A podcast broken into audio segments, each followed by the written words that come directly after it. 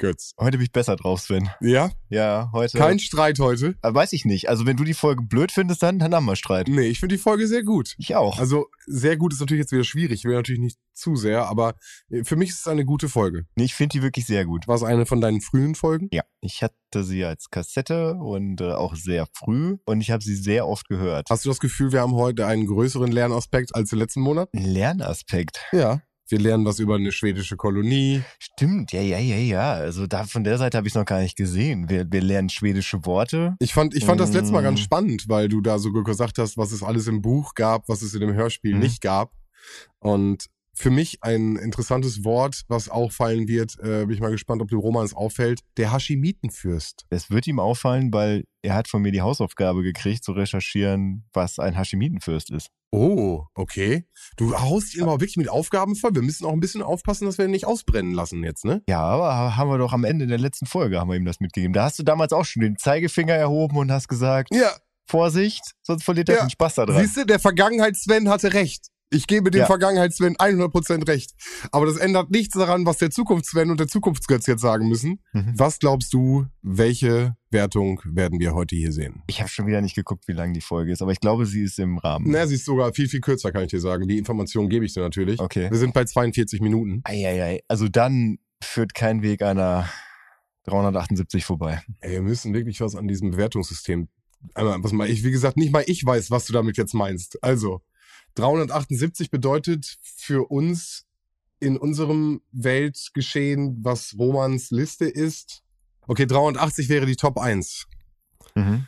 momentan. Der Durchschnitt liegt so bei 365. Ja, ist natürlich jetzt geiern, wenn ich 379 sage. Komm, ich sage, wir sehen hier heute eine 382. Oh, Ich gehe drüber. Oh. Ich gehe drüber. Okay. Ich, ich würde mich freuen, wirklich. Also das, der, bei uns geht's ja prinzipiell eigentlich auch nicht so viel um Gewinnen und Verlieren, gerade wenn wir so nah beieinander sind. Ich glaube, also ich finde das immer spannend, wenn einer 365 und der andere 375 sagt, in welche Richtung es tatsächlich geht. Aber so, Ich sage, das könnte heute wirklich so eine, eine James Bond Abenteuer Superfolge sein. Da denke ich, äh, hätten wir sogar eine Chance, dass er da heute rüber geht. Ja. Und ich höre ihn schon. aber, höre aber, schon. aber ach, ja.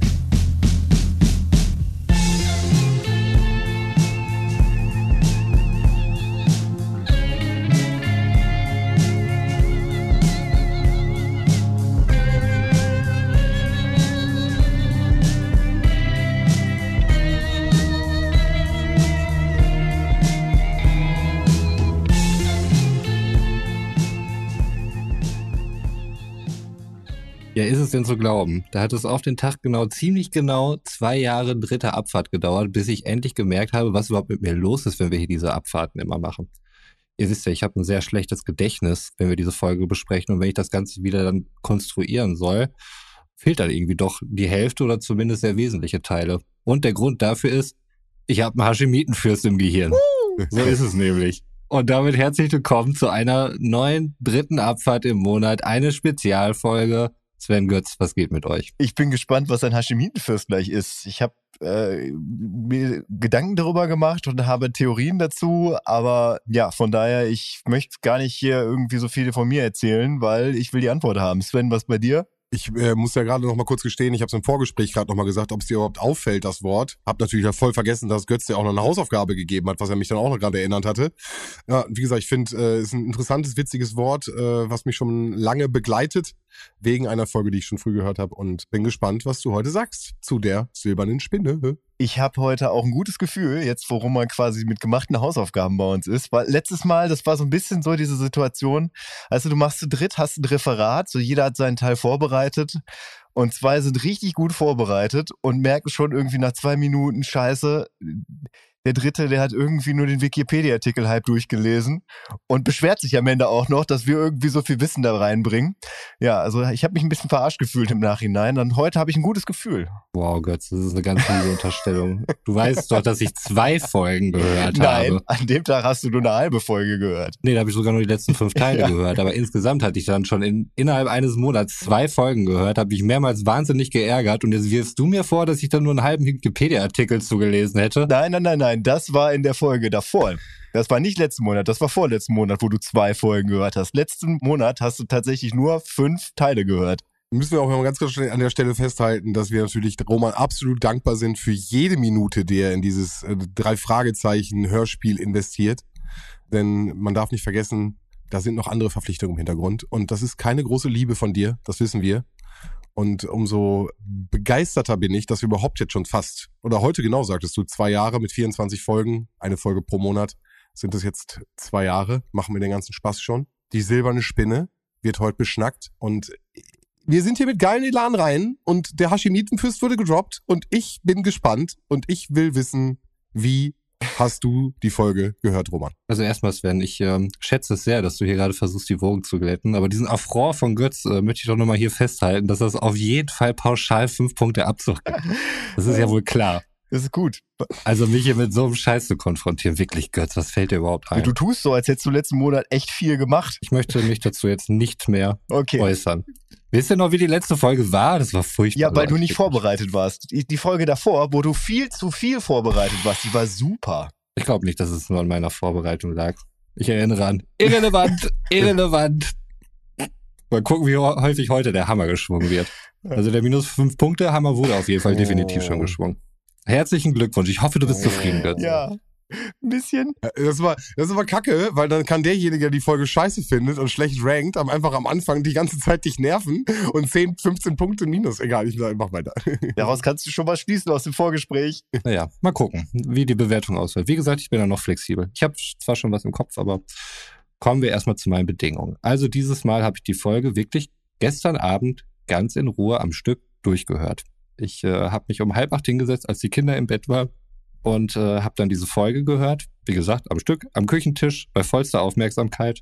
Oh Roman, ich bin so stolz. gutes Setting. Einfach nein, äh, abends äh, gutes Setting für eine gute drei Fragezeichen Folge. Ja. Was hast du zu trinken? Ähm, Wasser. Okay. Ich weiß nicht, für mich wäre das so ein, so ein äh, irgendwas mit Zucker und Limonade-Setting gewesen. Nee, abends nehme ich eigentlich auch keine zuckerhaltigen Getränke mehr zu mir, muss ich sagen. Weiß sowieso eher selten Tag über. Mhm. Okay. Naja, also das zu meinem Setting. Also an sich ganz gute Bedingung. Weitere gute Randbedingungen. Spieldauer dieser Folge 42 Minuten 17. Das ist nicht viel. Mhm. Das ist unter der magischen 45-Minuten-Marke. Von daher da auch erstmal Green Lights auf jeden Fall. Release 1981. Äh, da ich das auf dem Handy gehört habe, habe ich da jetzt keine Klickzahlen zu. Die habe ich. Äh, Kein Problem. Ich habe ich mitgeguckt. Der übliche Ausreißer am Anfang haben wir wieder. Wir haben 18 Millionen beim ersten Track, was die Musik wieder darstellt. Und dann ist es durchschnittlich, äh, also eig- eigentlich gleich bei 1,2, 1,3. Mhm. Also 1,2 Millionen, 1,3 Millionen. Mhm, okay. Mhm. Ja. Aber der, wie gesagt, der Sprung, und das ist ja das, was ich immer wieder sage, die erste Folge scheint immer wieder angedrückt zu werden und man hört kurz rein. Und weiß ich, ob man einen bestimmten Track sucht, also ich habe keine Ahnung, aber es ist immer wieder der erste Track. Spannend übrigens, dass nicht nur die Hörspielfolge 1981 auf den Markt kam, sondern auch das Buch auf Deutsch. Absolut. Wobei die Ersterscheinung 1967 war. Kann ich dazu auch nochmal nachreichen. Nicht auf Deutsch. Nee, ist korrekt. Die amerikanische. Oh, ich hätte jetzt gerne noch so einen Fact dazu gedroppt, den ihr von mir vermutlich nicht erwartet hätte. Und ich weiß auch nicht, ob ich schon ein bisschen zu weit Oh Mann, vorgreife. bitte. Aber diese Folge war ja die erste Folge der originalen Buchreihe, die auf einem anderen Kontinent gespielt hat. Nicht aber hier in dem Hörspiel. Da spielt sie ja in Texas, wie wir später erfahren werden. Und in der originalen Buchreihe hat sie wohl in Europa gespielt. Nee. Ich habe das Buch ja gelesen. Teile davon, die fiktiv sind, spielen in Schweden. Okay. Also bei Ja. meiner Recherche, wir können das ja alles gerne nachher noch irgendwie cutten und so, aber das, was ich da, also gerade wo es um den Haschemitenfürst und so weiter ging, gab es auch so ein bisschen Background zu der Folge und äh, da hieß es, dass irgendwie, das halt auch was war aus der Originalbuchreihe, das wurde ja später irgendwie nur in Deutschland noch weiter fortgeschrieben, dieses ganze Ding. Und innerhalb dieser originalen Buchreihe wäre das wohl die Folge gewesen, die einzige, die auf einem anderen Kontinent Oh, du bist da richtig hätte. reingegangen, Roman, Alter. Richtig krass. Richtig cool. Nein, cool. Wirklich. Schön. Freut mich. Also es ist, glaube ich, die einzige Folge, die mit europäischer Kultur spielt. Also wo es viel um, um diesen ganzen schwedischen Background geht. Vielleicht meinen die das. Keine Ahnung. Aber auf jeden Fall. Ich hätte den Fact abgekauft. Insta. So. Okay, ich habe überhaupt nichts gesagt. Wir spulen zurück. Okay, spielte in Europa. Ja, bin gespannt, was du, was du vielleicht noch für Facts hast. Ja, vor allem der Haschemitenfürst. Hat er deine Hausaufgabe bestanden, oder nicht? Ah, warte, warte, warte, warte. Nee, nee, das Wort kommt ja gleich erst. Dann möchte ich wissen, was es ist. Okay. Bin aufgeregt ein bisschen. Merkt er, ne? Mm, wollen wir noch die, die, die weitere Tortur durchziehen, bevor wir in die Folge starten? Oder Klappentext. sonst hat er noch seine Kalenderblätter für dich. Ach ja, oh, das habe ich ja schon wieder. Drei Fragen Äh, die drei Fragezeichen und die silberne Ist Spinne. ein, wird eine Ist Antwort, sein. Davon können wir ausgehen. Aber die musst erraten, welche. Ist es die erste Frage oder ist es die zweite Frage? So war es den letzten Mal. Wir wissen ja auch nicht, ob Götz jetzt sein von uns durchschautes System anpasst oder nicht. Von dir durchschaut, Sven. Na komm, ich bin ja schon auf deiner Seite. Ich weiß, aber ich hätte nicht gecheckt. Okay, Kategorie Tonspuren. Oh, das ist eine schwierige Kategorie. Ich weiß nicht, ob ich dir da helfen kann, Roman. Das hast du schon einmal gehört? Dann orte das Zitat dem passenden Fall und der richtigen Person zu. Deine detektivischen Fähigkeiten sind gefragt. Die sind immer gefragt, das müsstest du nicht dazu schreiben. Ja. Okay, jetzt, das ist jetzt losgelöst. Jetzt kommt das Zitat. Lasst sie hoch in die Wolken fliegen und eure Wünsche mit in die Höhe nehmen. Du musst das auch richtig betonen. Lasst sie hoch in den Wolken fliegen und eure Wünsche mitnehmen. Sie betont das so richtig lang. Okay, das heißt, Sven weiß, aus welchem Hörspiel es ist. Mhm. Sven spricht auch von einer Sie. Sie. Ich weiß es aber nicht mehr. Es war nicht diese Folge. Oder war es doch diese Folge? Warte mal, es gibt da eine Ballonverkäuferin. Aber die verkauft ja nicht, damit die Ballons wegfliegen. Und ich sage, es ist irgendeine andere Folge, die ich nicht kenne. Ich finde, das ist, das lasse ich gelten, weil die Ballonverkäuferin verkauft tatsächlich die Ballons, um sie in die Wolken fliegen zu lassen. Das sind diese, diese Ballons, wo man quasi seine Wünsche auf eine Karte schreiben kann und die dann wegfliegen lassen kann. Das ist Britta, Ah, okay. die Schwester von Bengt. Also von daher lasse ich das Ja, ja. gelten. Das ist äh, aus die drei Fragezeichen und die silberne Spinne. Und damit, wow. Naja, den Punkt muss Doch, ich jetzt nein, aber nein, auch nein. nicht nehmen, weil ich habe ja, ich habe ja explizit gesagt, es ist nicht diese ist egal, Folge. du hast aber die, du hast der Ballon, Ballon, ich habe die Ballonverkäuferin ins Spiel Ich habe versucht, ja. meine Gesichtskonturen nicht entgleisen lassen. zu lassen, als du sagst, das ist nicht in dieser Folge. ja. Aber äh, ja, sie, sie fahren da ja hin und Naja. wir werden es gleich hören. Äh, da gibt's diese Person und ich, äh, sie zieht das mal so lang am Ende. Mitnehmen, eure Träume mitnehmen. Okay, ich habe gerade überlegt, ob ich beide Fragen einfach aus der Folge nehme, aber das wäre auch witzlos. Äh, ja, dann nehmen wir jetzt den 11. Dezember. Eine Weihnachtsfolge. Mysteriöse Decknamen. Du hast eine Auflistung aller bisher gehörten Folgen vor dir. Moment. Die hast du natürlich im Kopf, aber visualisiert jetzt nochmal vor dir. Ja, nicht, dass nochmal diese die Fragezeichen und der Hund kommt. Das ist echt korrekt von dir, Götz. Wirklich. Du denkst du einfach mit. Er soll wenigstens einen Titel sagen, den es gibt, wenn er schon einen falschen sagt. Ja, ja, habe ich, okay. Gut. Shoot it. Shoot it. Mysteriöse Decknamen. Diesen Fall kennst du nicht? Kein Wunder, denn unter diesem Namen gibt es ihn auch nicht. Weißt du, welche Akte wirklich gemeint ist? Ich mache jetzt eine Pause, weil jetzt kommt's erst. Das Geheimnis der Fohlen. Geheimnis der Fohlen. Der Fohlen. Fohlen mit PF. Du kannst es auch, der, ja, also es geht um Sprachfehler. Wer hatte denn da nochmal einen Sprachfehler? Das ist wirklich tricky. Hast du tricky wie die Ballonverkäuferin, die du heute gehört hast? Das war wirklich, das konnte keiner wissen. Ich sag und der grüne Geist. Frag mich nicht warum. Nee. Sven? Hm, Meinst Stephen Terrell von Gespensterschloss meinst du wahrscheinlich, ne? Nee. Mit der hohen Fistelstimme. Nee, ich meine den Typen, der die Geldscheine unter den Sohlen versteckt hat bei Ach, der sprechende Totenkopf. Ja, im sprechenden Totenkopf. Na klar. Ja, ist jetzt aber auch unfair. Ich konnte ja hinten drauf lesen, was es ist. Der war wirklich tricky. Die waren beide ziemlich tricky jetzt im Nachhinein. Ich dachte, dass der Sprachfehler da vielleicht direkt einen mitnimmt. Naja, mich hat, mich hat der Sprachfehler irritiert. Sprachfehler hatte ich direkt Stephen Terrell und hatte jetzt einen mit Ja. einem Grinsen in Verbindung, dass du das Gespensterschloss meinst. Weil er fies ist. Und dann ist es das Gespensterschloss. Ja. In der Regel ist es immer das Gespensterschloss, wenn wir von fies und drei Fragezeichen. bitte mach mal beim nächsten Mal mehr Fragen, wo die Antwort August August ist. Ich, ich guck wirklich immer wieder nach, nach äh, Fragen aus der Region. Ja, aber nichtsdestotrotz zwei Fragen an Roman, eine richtig beantwortet. Sehr schön. Das freut mich. Die Jury hat gesprochen. Vielleicht ist das schwer, dieses Lob anzunehmen und äh, ich habe da irgendwie das Gefühl, dass es ein vergiftetes Lob ist, aber gucken Nein, wir, wie nein, die nein, Folge nein, sich weiterentwickelt. Also wirklich, ich, äh, ich finde das mit der Ballonverkäuferin, also ich muss dir was gestehen. Und zwar, das ist die Frage vom dritten ersten. Das, das heißt, es war eine der ersten Rätsel, die ich da überhaupt gelöst habe in diesem Kalender. Und ich bin nicht drauf gekommen. Mhm. Deswegen ist es okay, dass du es auch nicht wusstest, Roman. Nein, Roman wusste mehr als ich. Ja, aber ich habe es auch gestern gehört. Und deswegen ist es okay. Was kein Ausweis dafür sein muss, dass Es ich das weiß, aber ähm, okay. Ja, angenommen. ich nehme es einfach an. Komm, Okay, mach den okay, mach ich jetzt Klappentext. Klappentext und Ja, dann fangen wir einfach an. Klappentext, ich lese mit. Wir sind alle endlich. Kassette. Die drei Fragezeichen und die silberne Spinne. Verschwörung in Magnusstadt. Der junge Lars Holmquist, Erbe der berühmten Magnus-Werke, fühlt sich bedroht. Geld- und machtgierige Leute wollen ihn um sein rechtmäßiges Erbe bringen. Zum Glück findet er in Justus, Bob und Peter drei zuverlässige Freunde, die ihm spontan ihre Hilfe anbieten. Allerdings geht es auch bei diesem neuen Fall für die drei Fragezeichen nicht immer ganz ungefährlich zu. Plötzlich finden sie in ihrem Zimmer eine legendäre silberne Spinne, Wahrzeichen von Magnusstadt und unbezahlbar, da diese Spinne für Lars und auch für die Menschen in Magnusstadt eine ganz besondere Bedeutung hat. Die Feinde von Lars möchten ihnen offensichtlich einen Raub in die Schuhe schieben. Eine abenteuerliche Verfolgungsjagd beginnt. Zu allem Unglück stürzt Bob, der die silberne Spinne gerade noch in Sicherheit bringen konnte und weiß aber danach nicht mehr, wo er sie versteckt hat. Wie werden die drei Fragezeichen sich wohl diesmal aus der Affäre ziehen? Kann Bob sich wieder erinnern oder hat Justus eine Blitzidee? Also erstmal wieder voll Spoiler, dein, dein Klappentext. Und äh, mein Klappentext ist viel kürzer und hat nicht so viele Informationen drinne. Aber im Grunde äh, steht dasselbe drin, ist jetzt kein Mehrwert, den ich hier bringen kann. Aber darf ich fragen, wo der Klappentext spoilert? ja, dass Bob hinfällt alleine schon. Ja und? Und Das- dass er vergessen hat, wo die Spinne ist. Und, und, und. Also schon sehr viele Informationen, die drin sind. Und mein Klappentext ist da sehr viel kürzer. Das ist schön für deinen Klappentext. Ja. Meiner nicht. Wolltest du noch den, Oh. den englischen Titel raushauen? Ich wollte gerade sagen, was ich nämlich vergessen habe, ist der englische Titel, der da heißt Alfred Hitchcock and the Three Investigators in the Mystery of the Silver Spider. Sehr nah am Deutschen. Ja, wobei noch ein Mystery da reingekommen ist, ne? Macht das, peppt das Ganze noch mal ein bisschen auf. Aber eine Silberspinne an sich ist ja schon sehr mysteriös. Es ist ja immer, also im englischen Originaltitel ist immer Mystery. Ah, okay. Haben wir wieder was gelernt. Ja, heute habe ich nicht nur ein Buch mitgebracht, heute habe ich zwei Bücher mitgebracht, aber da komme ich später zu. Okay.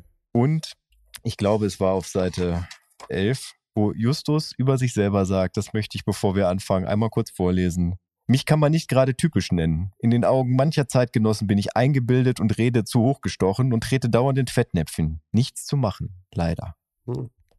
Er tut so, als wenn er das nicht ändern könnte, ne? Mit dieser Aussage. Das ist so ein bisschen wie, mir ist die Hand ausgerutscht. Ich bin halt nicht der Herr darüber. Doch, man kann aktiv dran arbeiten. Sentimentale Ebene. Die kommen, also wir lernen Justus mal von einer anderen Ebene kennen. Das ist eigentlich der Full Justus, den er da geht mit diesem Satz. Bisschen, ne? Ja.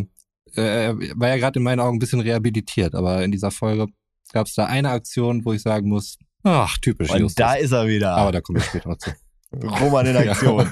Hallo, hallo, kannst du mal äh, das Bullshit-Bingo rausholen? Äh, dieses Feld äh, wird wieder zum Leben erweckt. Ich dachte, es wäre Ah, völlig reaktiviert, aber nein, Justus hat es mal wieder geschafft. Ich bin jetzt schon Fan. Du darfst diesmal tatsächlich anfangen. Ich werde nicht reingerätschen, weil wir gleich beginnen. Bist du sicher? Bist du dir ganz sicher? Weiß ich nicht, ich fange ja, Ja, immer ja, an. ja, es so, ah, warte, warte, äh, ich muss da doch nochmal. Aber probieren wir es einfach mal. Also mein Anfang ist einfach nur extrem viel länger und ausgedingster, aber die ersten drei Sätze darfst du erstmal sagen. Gut, immerhin. Also, wir fangen an und sitzen äh, direkt bei Morten im Auto. Morten weicht an einem anderen Auto aus, das wohl die Vorfahrt missachtet hat. Es hat ein Stoppschild äh, überfahren und Morten, aufgrund seiner klasse Skills, die wir später auch nochmal betont haben werden, konnte dann halt entsprechend ausweichen. Er ist aber ziemlich sauer und stellt dann den anderen Verkehrsteilnehmer zur Sprache. Redet zuerst mit dem Fahrer, der relativ aggressiv drauf reagiert. Im Auto selbst, das ist irgendwie eine besondere Luxuslimousine, sitzt noch ein gewisser Lars Holmquist. So heißt er. Okay. Im Verlaufe des Hörspiels äh, verändern sich die Namen hier manchmal, die ich mir notiere. Relativ reicher Dude wohl, äh, wie wir dann erfahren, wie das Ganze, ähm, ich meine, er hat einen Fahrer, er sitzt da irgendwie in einer krassen Karre und so. Scheint dann irgendwie auch so ein blonder Schönling zu sein und ist aber gar nicht so ein Unsympath, wie es die Rahmenbedingungen vorerst so darstellen lassen. Ich dachte auch, also ich hatte auch hingeschrieben, dass er offensichtlich einen Stock im Arsch hat, weil er auch ein bisschen komisch spricht, aber das muss seine schwedische Herkunft wahrscheinlich sein und so eine Art Dialekt oder so. Und er entschuldigt sich auch für seinen Fahrer vor den Wie Jungs. alt schätzt du ihn ein? Schwierig zu sagen. Ich würde sagen, so Anfang, Mitte 20, Mhm. sehr lebensbejahender FDP-Wähler, wenn er hier in Deutschland leben würde. Ja gut, das liegt aber auch an seiner schwedischen Herkunft und der, äh, der Farbe der FDP. Ja. Nein, natürlich auch an seinem äh, finanziellen Background, würde ich mal behaupten. Sven, Ja. kannst du dich noch zurückerinnern, was, was für ein Gefühl du hattest, wie alt der ist? Hab den Also irgendwie versteht er sich ja gut mit den Jungs. Ne? Also man hat ja auch den Eindruck, dass das irgendwie so, so ein Schlag Leute sind, auch wenn sie aus komplett verschiedenen Welten kommen. Aber irgendwie scheinen die altersmäßig nicht so weit voneinander entfernt zu sein, hatte ich den Eindruck. Wenn ich ihn heute einschätzen müsste vom Alter, würde ich sagen, ich sehe ihn so bei 30 gefühlt so und würde ihn aber damals so, ein- so ein, als so ein, so ein Star etablierter, heute vielleicht so ein Influencer mäßig, weißt du, die irgendwie zu Geld gekommen sind, keiner weiß, wie so ein junger Mensch überhaupt so ein Auto fahren darf und weil er es nicht fahren darf, fährt ein Chauffeur ihn. Also so würde ich es jetzt so ein bisschen wahrnehmen, aber ich würde sagen, heute 20, 30 ist er irgendwo. Also im Buch wird explizit gesagt, dass er 19 ist. Das fand ich Hm. ganz schön jung. Also mir kam er früher halt immer sehr viel älter Hm. vor, aber das gilt für eigentlich alle Erwachsene in Hörspielen. Mhm. Wobei ich glaube, selbst damals wäre 19 schon alt gewesen für mich. Hm. Aber ja, das, das fand ich auf jeden Fall krass, wo ich das dann da so schwarz auf weiß gelesen und mir dachte, wow, yo, 19. Aber ich glaube, bei, bei solchen Dingen, also gerade in den USA, ist, ist auch dieses Chauffeur-Dasein, also dass du einen Chauffeur hast, muss nicht zwingend heißen, dass du nicht Auto fahren darfst, aber das ist dann eine versicherungstechnische Sache, dass man halt, weil man zu wichtig ist, nicht verletzt werden darf. Ja. Wir erfahren ja auch relativ schnell, dass er aus äh, einem gehobenen Hause kommt, äh, weil er wohl die Nachfolge seines Vaters als Geschäftsführer in dessen Firma dann eben antreten soll. Das erfahren wir dann in dem Gespräch. Also die, wie gesagt, die, er und die Jungs verstehen sich da relativ gut und stellen sich dann auch gegenseitig vor und da kommt das dann zur Sprache. Die Jungs zeigen die Karte. Er zeigt auch seine Karte und darauf ist dann eben jene Spinne zu sehen, was wohl das ähm, Familienwappen ist. Und danach erzählt Justus irgendwas von Disneyland. Da hatte ich wohl irgendwie kurz eine Minute. Nein, nein, nein, hast du nicht. Hast du nicht. Ich finde nämlich auch, dass, dass dieser Fakt ziemlich random im Hörspiel reingepackt wurde. Okay. ähm, wo, was, wo er im Buch die Jungs tatsächlich fragt, was, was jetzt mit Disneyland ist und dann auch fragt, ob sie mitkommen wollen, weil er hätte nicht viele Freunde und äh, sie wären ihm ganz sympathisch und Also mal ganz kurz neben dem Fakt, dass es immer Platz ist, um das Disneyland mal kurz zu erwähnen, äh, finde ich spannend, dass dir nicht aufgefallen ist, dass der Fahrer, der so beschissen gefahren ist, dass er Sven heißt. Das habe ich äh, hier später mir noch notiert. Da ist es mir schon mal aufgefallen, habe ich noch nicht realisiert, aber später in meinen Aufzeichnungen steht äh, wirklich wortgenau Sven der Fahrer in Klammern. Wie, cool, ist das bitte? denn bitte? Weil es ist Sven, Sven fährt Auto, wir sind hier bei Abfahrt A2, es ist eine dritte Abfahrt, ja, also Mehr geht nicht. mehr aber, geht ja wohl aber nicht. Sven der Fahrer taucht doch nie wieder auf danach. Äh, doch, dann, doch, äh, einige Tage später, wo er so zum Schrottplatz kommt. Das Bam. ist dann nämlich mit Sven dem Fahrer. Die trennen sich dann ja erstmal. Ja, die trennen sich erstmal, aber dann Genau. kommt Und einige Tage später sind sie am Schrottplatz, das Telefon klingelt, Hitchcock ruft an, sagt, dass sie Besuch bekommen und der Besuch hat eine Überraschung dabei. Und Young kommt. nee, gar nicht wahr. Das ist gar nicht, äh, Sven der Fahrer ist es nicht. Nee, aber äh, in dem Moment äh, mutmaßt Justus, dass äh, Sven der Fahrer So gefahren ist, dass, wenn der jetzt Aufprall gewesen wäre, stimmt, hätte stimmt, Morten- stimmt. Ja, ja, ja. den Lars genau an der Stelle getroffen, also genau das Auto an der Stelle getroffen, wo Lars hätte gesessen. Genau, wenn Morten nicht so ein krasser Autofahrer wäre, der einfach Mhm. sein Handwerk versteht, ein anderer wäre da auf jeden Fall reingeballert. Und äh, aber auch so, dass es dann halt unseren jungen blonden Schönling, den Lars, erwischt hätte. Ja, also die sind dann halt wirklich in Disneyland im Buch und dann wird auch beschrieben, wie sie die ganzen Fahrattraktionen da so durchgehen Okay. und sich auch irgendwann einfach wegschleichen, weil also die werden halt die ganze Zeit beobachtet und verfolgt, weil es muss halt immer ein Leibwächter vor Ort sein und dann ducken sie sich dann mal irgendwann weg und machen dann so ein paar. Das finde ich aber richtig gut. Entschuldigung, aber das finde ich richtig gut, Mhm. weil ich finde, im Hörspiel kommt es nicht rüber. Da kommt er rüber, dann haben sie sich einmal in diesem Autounfall getroffen, quatschen ein bisschen, sie geben sich einen Dreisetipp und danach ruft er die an und sagt, ich würde gerne meine Freunde dabei haben. Was für Freunde, Alter. Also, es hat so ein bisschen was von Richie Mhm. Rich-Style, der einfach ein mega krasses Haus hat und super geile Sachen, hat aber keine Freunde, weil er halt niemanden treffen darf und keine Beziehung aufbauen darf. Und dann triffst du jemanden beim Autounfall und das wird dann dein neuer Freund. Also, das hatte so für mich diesen, diesen, also es hat mich gestört, damals schon und stört mich auch äh, heute noch. Deswegen finde ich super, dass du das gerade sagst, dass sie halt im Buch wirklich noch Zeit verbringen und dann irgendwie nicht sich eine Freundschaft in Anführungsstrichen aufbauen kann. ja, weil, weil da sagt nämlich Lars selber, dass er halt dieses Richie Rich Problem hat. Kann ich auch, fühle ich ja auch, aber du äh, triffst dich nicht beim Autounfall und sagst dann, ja, ich würde dich euch gerne einladen, wer seid meine Freunde. Finde ich gut, dass du das gesagt hast. Das hat mich, hätte mich nämlich wirklich noch gestört. Ja, also sie trennen sich dann halt und dann sind sich eigentlich alle der, der Fragezeichen sich einig, den werden wir wohl nie wiedersehen. War eine coole Zeit, ne? Für Umme in Disneyland reingekommen, ein bisschen Fahrgeschäfte alle mitgenommen und ist dann auch gut. Und dann ruft Alfred Hitchcock an, was ihr eben gerade angesprochen habt. Oder unterschlage ich jetzt was? Nee, nee, ist komplett richtig. Genau, ja. Also wie gesagt, wir hatten diesen Disneyland-Besuch nicht, nur dass irgendwie das Random da mehr oder weniger gefallen ist und äh, Hitchcock hat ja schon Besuch angekündigt und er klingelt dann auch just im Moment danach und es war nämlich noch jemand im Auto, nämlich der Besucher, der jetzt dort vor der Tür steht. Und ich habe ihn hier als Bird Young aufgeschrieben, aber ich glaube, so heißt er nicht. Im Laufe des... Doch. Er heißt wirklich Bird Young. Nur Young, oder? Ja, es, es gibt noch Timothy Young, glaube Das ich. ist sein Bruder? Das ist aber sein Bruder, Ja. ja. Ich glaube, er heißt Bert Young. Okay, ich dachte nämlich dann nachher irgendwann, er würde vielleicht Björn oder sowas heißen, wäre auch ein Schwede und Young wäre auch nicht Young, sondern äh, Bist du dir sicher? Er wird hier nur als Young im Klappentext aufgeschrieben? Nee, steht sicher vor. Warte, ich, ich gucke, ich äh, blätter jetzt mal gerade. Entschuldigen Sie, Lars, Disneyland. Aber währenddessen du suchst vielleicht nochmal, das ist ja genau dann die Stelle, wo nochmal der Name des Fahrers dann auftaucht, wo ja. Justus überlegt, ob denn nicht vielleicht sogar dieser äh, ominöse Sven dahinter steckt, weil das halt mit dem Unfall gepasst hätte, um dann im Endeffekt jetzt ihren Freund sozusagen zu attackieren. Aber Götz, du hast ein aufmerksames Gesicht. Diesmal will ich mich aber vorstellen. Ich bin Bert Young. Das ist meine Karte. Alles klar. Hatte ich nicht mehr auf dem Schirm. Ich hatte es jetzt echt nur als Young im Kopf. Ja. Und irgendwie kommt er auch im Auftrag von Lars und sagt, dass Lars die Jungs gerne nach Texas einladen würde. Also dort, wo eben auch die Firma steht. Oder die ganze Stadt, wie wir später noch mehr dazu erfahren werden, weil diese Stadt ist ganz besonders organisiert und ich weiß gar nicht, ob es ein eigenständiger Staat ist und so. Vielleicht können wir da später nochmal drüber sprechen. Ja, auf jeden Fall lädt er sie halt eben dorthin ein. Er sagt auch, dass sein äh, Bruder, wie du eben schon sagtest, Götz, äh, Timothy Young, ist Kommissar und äh, beschäftigt sich mit Wirtschaftskriminalität in Houston.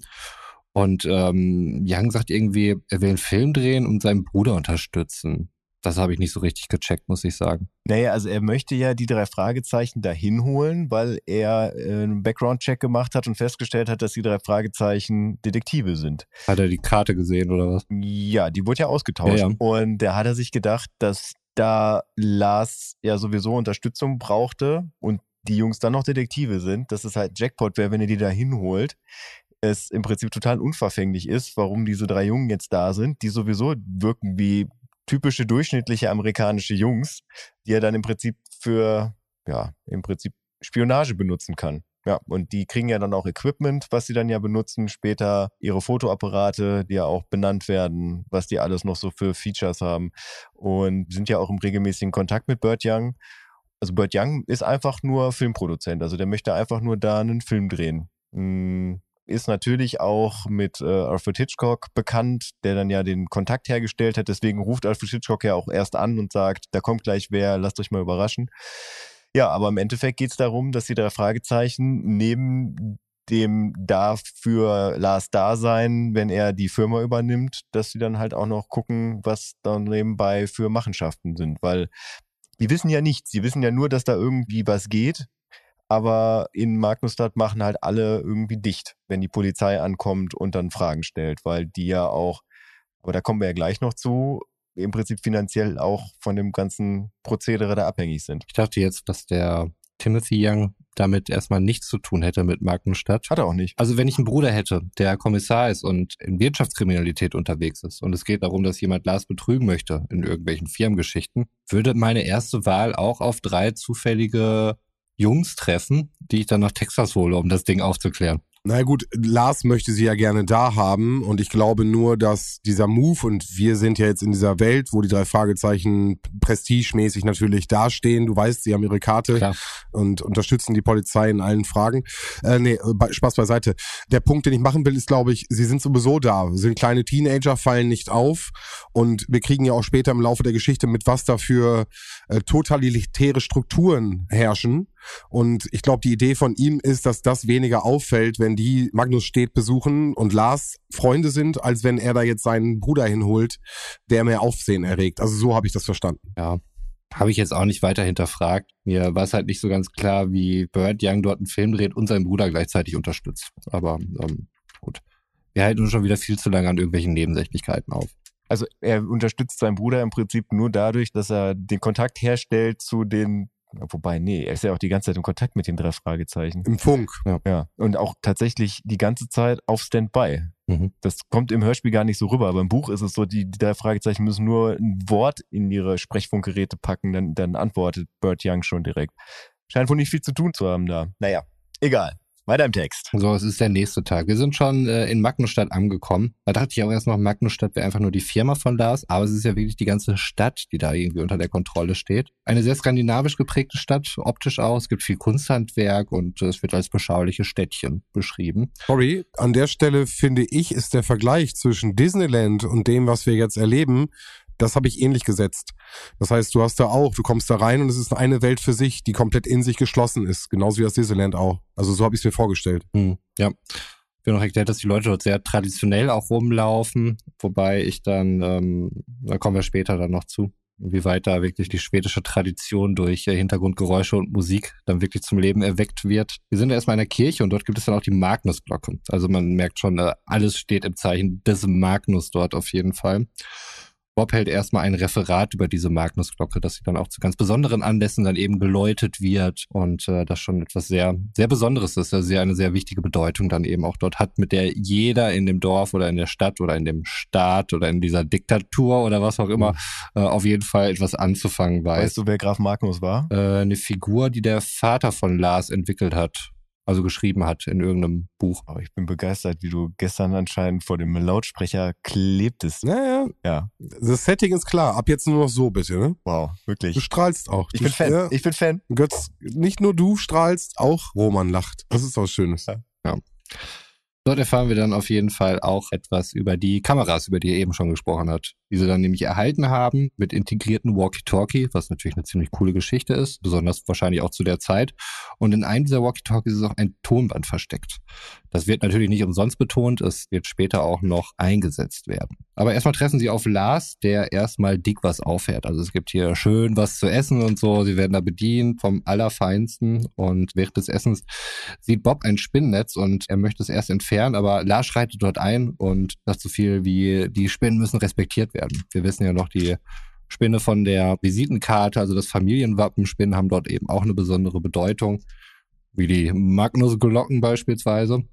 Und das, die silberne Spinne ist nämlich auch das Wahrzeichen von Magnusstadt. Und äh, diese silberne Spinne, es gibt nur eine davon, wurde gestohlen. Die scheint jetzt erstmal nicht an sich einen hohen materiellen Wert zu haben, sondern besonders einen ideellen Wert. Darf ich da kurz reingerätschen? Sehr gerne. Im Buch gibt es tatsächlich noch eine Replik davon, aber die oh. ist nicht so schön wie das Original. Okay. Die steht im Museum, wo es auch gleich hingeht im Buch, aber Erzähl erst mal. Ja.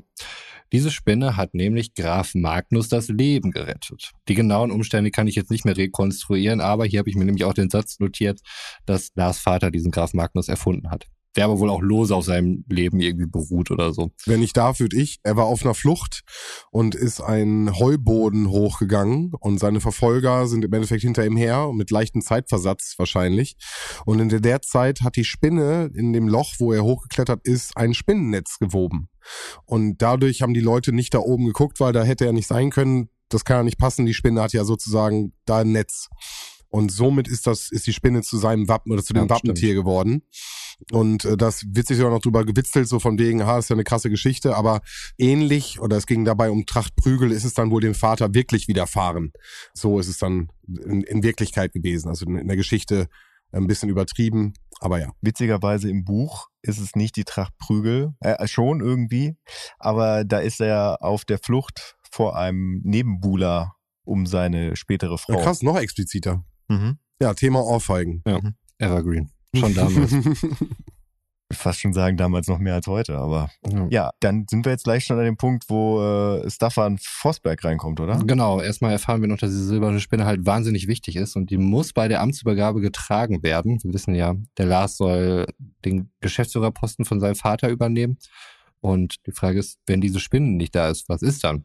Kann dann diese Amtsübergabe nicht stattfinden? Es ist ein schlechtes Omen. Also das ist gleichbedeutend mit einem Oben für Unglück. Und dann wird dann, glaube ich, tatsächlich diese Amtsübergabe nicht stattfinden, weil man nicht möchte, dass mit diesem schlechten Omen in eine neue äh, mhm. Firmenära gestartet wird. Okay. So habe ich das daraus gelesen aus dem Buch. Ja, kann sein. Ich hatte mir nur notiert, ja, was dann? Was dann, hä? Was ist, wenn die Spinne nicht da ist? Naja, aber so wie dieser ganze Staat strukturiert ist, dann ist, wundert mich sowas da auch nicht mehr. Was ich tatsächlich ein bisschen komisch fand, ist, äh, dass diese Spinne, wie sie da existiert und wie sie dann getragen werden soll, von der Schwester des Vaters von Lars gemacht wurde, also quasi von seiner Tante, die Silberschmiedin ist. Und das heißt, diese Tradition gibt es eigentlich noch überhaupt gar nicht. Aber trotzdem scheint diese entscheidend zu sein. Ja. Okay. Das war jetzt aber eine Info, die wir nur durch das Buch erhalten, oder? Ja. Und die silberne Spinne ist überhaupt nicht Silber. Mhm. Also sie ist schon aus Silber, aber sie ist emailliert. Das heißt, äh, der Kern ist aus Silber und außen ist schwarz Emaille plus eine goldene Färbung auf dem Rücken, was halt das Aussehen der sogenannten Magnus-Spinne innehat. Also es gibt eine, eine Spinne, die anscheinend da auch nur da vorkommt. Halt eine schwarze, fällige Spinne mit goldenem Zeichen hinten auf dem Rücken.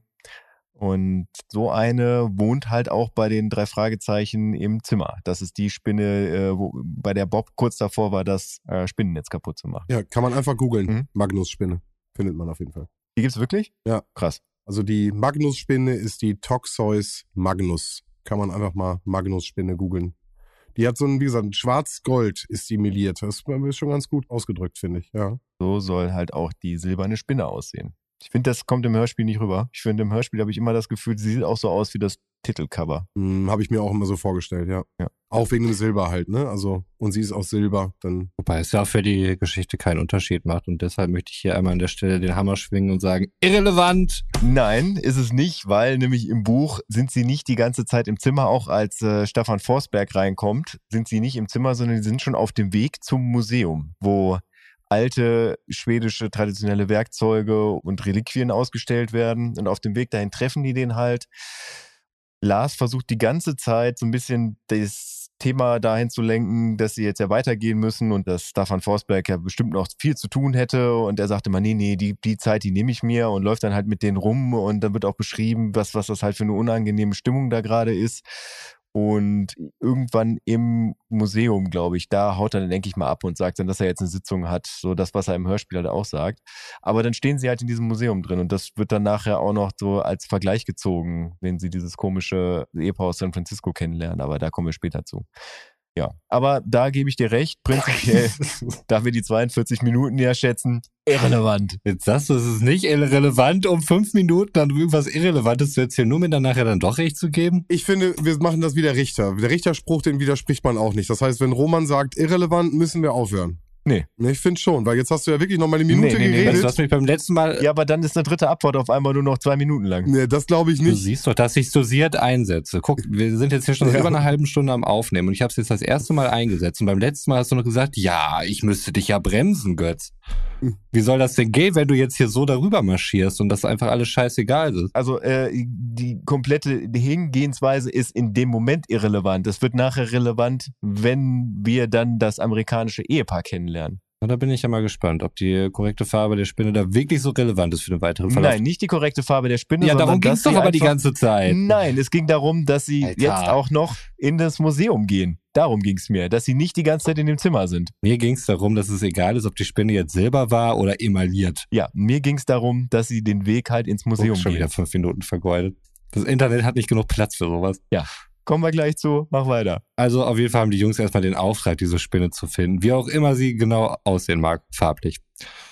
Aber erstmal geht's aufs Volksfest und Bengt ist ihr Mann, der sie dann dort hinbringt und hinchauffiert. Bengt war wohl auch Beifahrer, als der Unfall stattgefunden hat, oder war es, als sie zum Schrottplatz kam? Ich weiß es nicht genau. Auf jeden Fall war der den Jungs schon bekannt, zumindest vom Sehen her. Sie haben noch nicht mit ihm gesprochen. Deswegen sind sie sich auch nicht ganz sicher, ob Mhm. sie ihm überhaupt trauen können. Und Bengt sagt ihnen aber, dass die Jungs verfolgt werden lässt sie dann bei dem Volksfest raus und weist dann auch noch auf seine Schwester hin. Da sagt er nämlich, dass die Ballons verkauft und was ich da erstmal ein bisschen weird fand, äh, dass er sagte, ja, sie mag es auch gerne fotografiert zu werden oder fotografiert die mal oder sowas. Ihr fragt sie mal, ob ihr sie fotografieren dürft. Sowas, ja. Was Ja. erstmal ein bisschen komisch anmutet auf jeden Fall. Hat dann ja aber auch noch irgendeinen gewissen Sinn, das Ganze, wie wir gleich erfahren. Da muss ich sagen, das Volksfest, das soll ja eine sehr skandinavisch geprägte Gegend sein, wirkte auf mich doch eher bayerisch, was die ganze... Oh, wie du das gemerkt hast. Musik ey, und dieses die ganze Zeit im Hintergrund habe ich jetzt nicht direkt mit Skandinavien verbunden, muss ich sagen. Ja, den Punkt muss man ihm geben. Ja.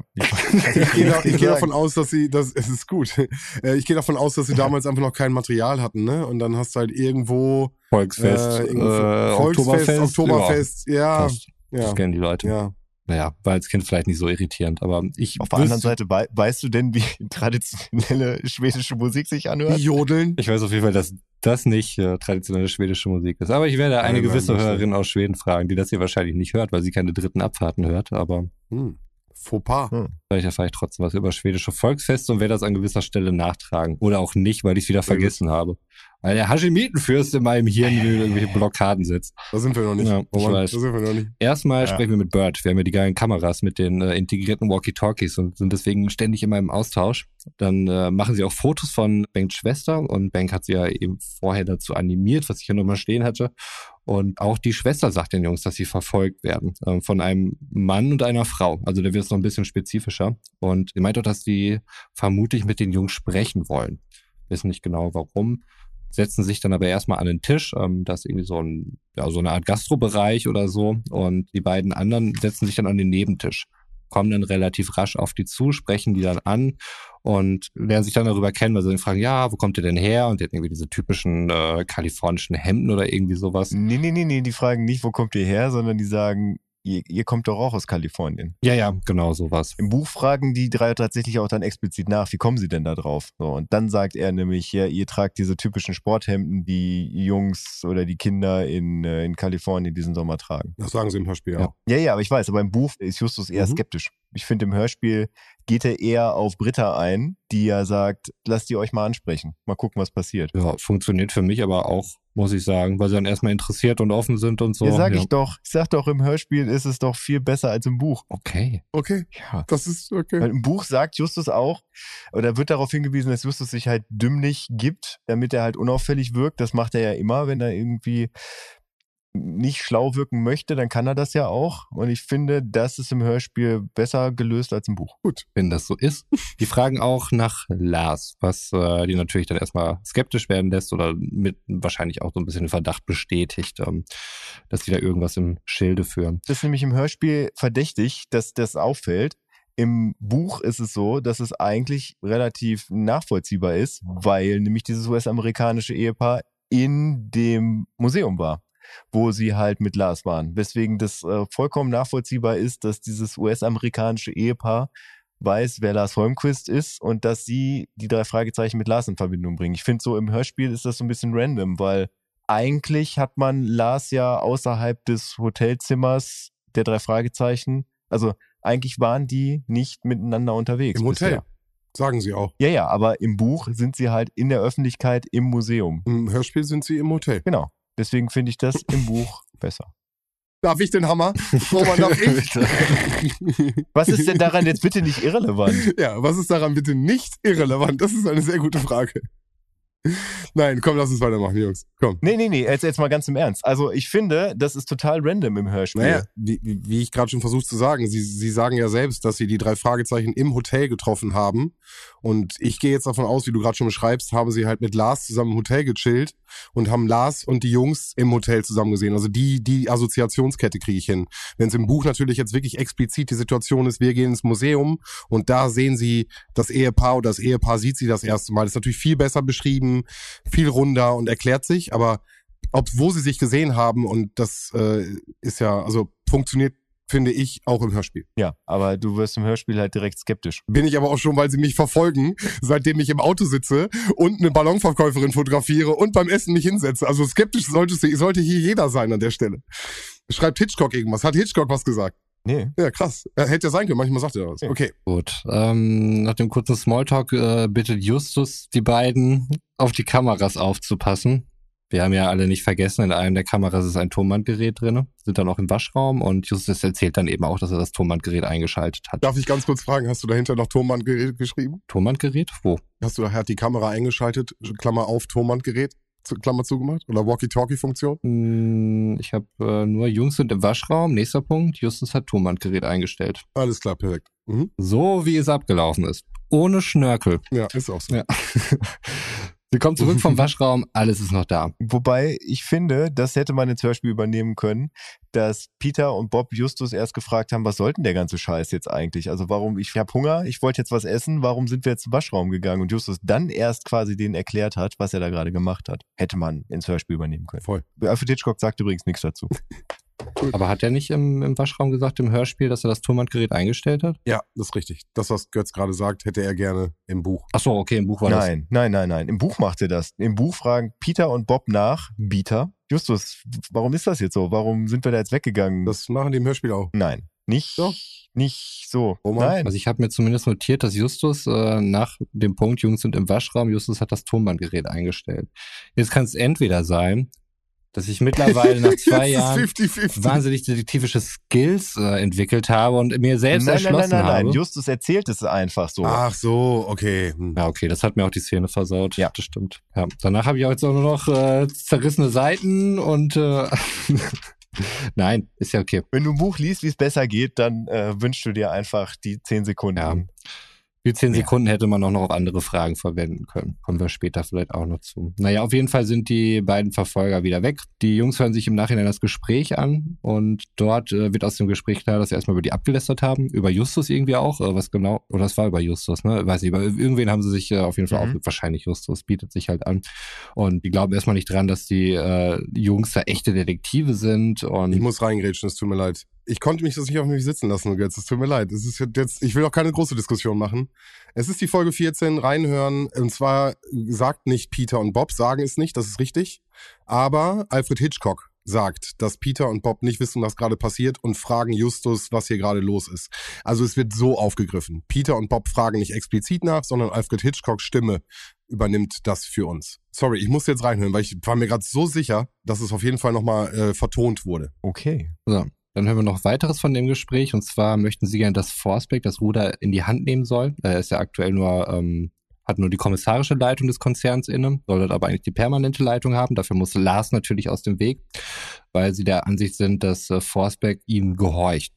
Mir war da leider nicht klar, warum das so ist. Also es ist einfach nur ein wahnsinnig manipulativer oder ein Typ, der sich halt leicht manipulieren lässt. Ähm, haben die irgendwas gegen den in der Hand? Ja, Okay. der, seine Schwester und den Schwager, die sie beide ganz, ganz schnell irgendwo reinreiten Okay. können oder ich weiß gar nicht, oder ob sie dem was antun können. Also, dass sie ihn im Prinzip darüber erpressen können. Okay. Aber hattest du nicht trotzdem, also ich finde, das ist die ganze Zeit so eine bedrohliche Stimmung mit dem Typen. Und ich finde, das wird später sogar noch mehr. Mit dem Forsberg Aber ich oder find, mit, äh, ja, mit dem Forsberg. Ja, schon, aber deswegen ähm, fand ich das jetzt ja erstmal so, passte bei mir jetzt erstmal im Kopf nicht zusammen. Also, dass er dann sich halt irgendwas diktieren lässt, aber unter diesen Voraussetzungen kann das dann halt schon sein. Aber er war natürlich sehr reserviert den Jungs gegenüber und hatte selbst, glaube ich, auch kein Interesse dran, dass der Lars das dann jetzt halt macht. Ich habe so Palpatine-Vibes, weißt du? Also spielt da so irgendwie eine Machtfunktion aus, aber im Hintergrund ist er halt irgendwie mit, mit bösen Machenschaften unterwegs, hat aber Macht. Also korrumpierte Macht, die er da irgendwie inne hat. Das ist Star Wars, oder? Ja, ja, es ist Star Wars. Ja. Okay. Genau, also ich finde, das äh, kommt richtig gut rüber. Und ich finde, die Rolle ist echt spannend angelegt. Und das ist nämlich der Grund, warum Timothy Young da die Hilfe der Jungen in Anspruch nehmen wollte. Also, das ist das, was die Abteilung für Wirtschaftskriminalität noch nicht wusste. Diesen Link hatten sie nicht. Also dieses Tonband, was da gerade aufgenommen wurde, ist im Prinzip die Lösung des Falles für Timothy Young, was im Hörspiel überhaupt nicht ja, mehr aufgegriffen innerhalb dieser einen Im Minute. Buch aber schon. Ja. Ah, okay. Also innerhalb dieser einen Minute erzählen die aber auch wirklich alles, ne? Also neben ihren ganzen Motiven und so weiter, dann auch von einem Millionenraub in Los Angeles und dass sie diese Firma letztendlich auch brauchen, irgendwie um Geld zu waschen und auch für andere Kriminelle und so weiter. Ja. Und das alles findet halt innerhalb von einer Minute statt. Also es ist wirklich Ist ein Quentin Tarantino-Dialog. wirklich. komprimierter konnte man es eigentlich nicht mehr machen. Ja. Aber gut, I buy it. Ähm, was soll ich machen?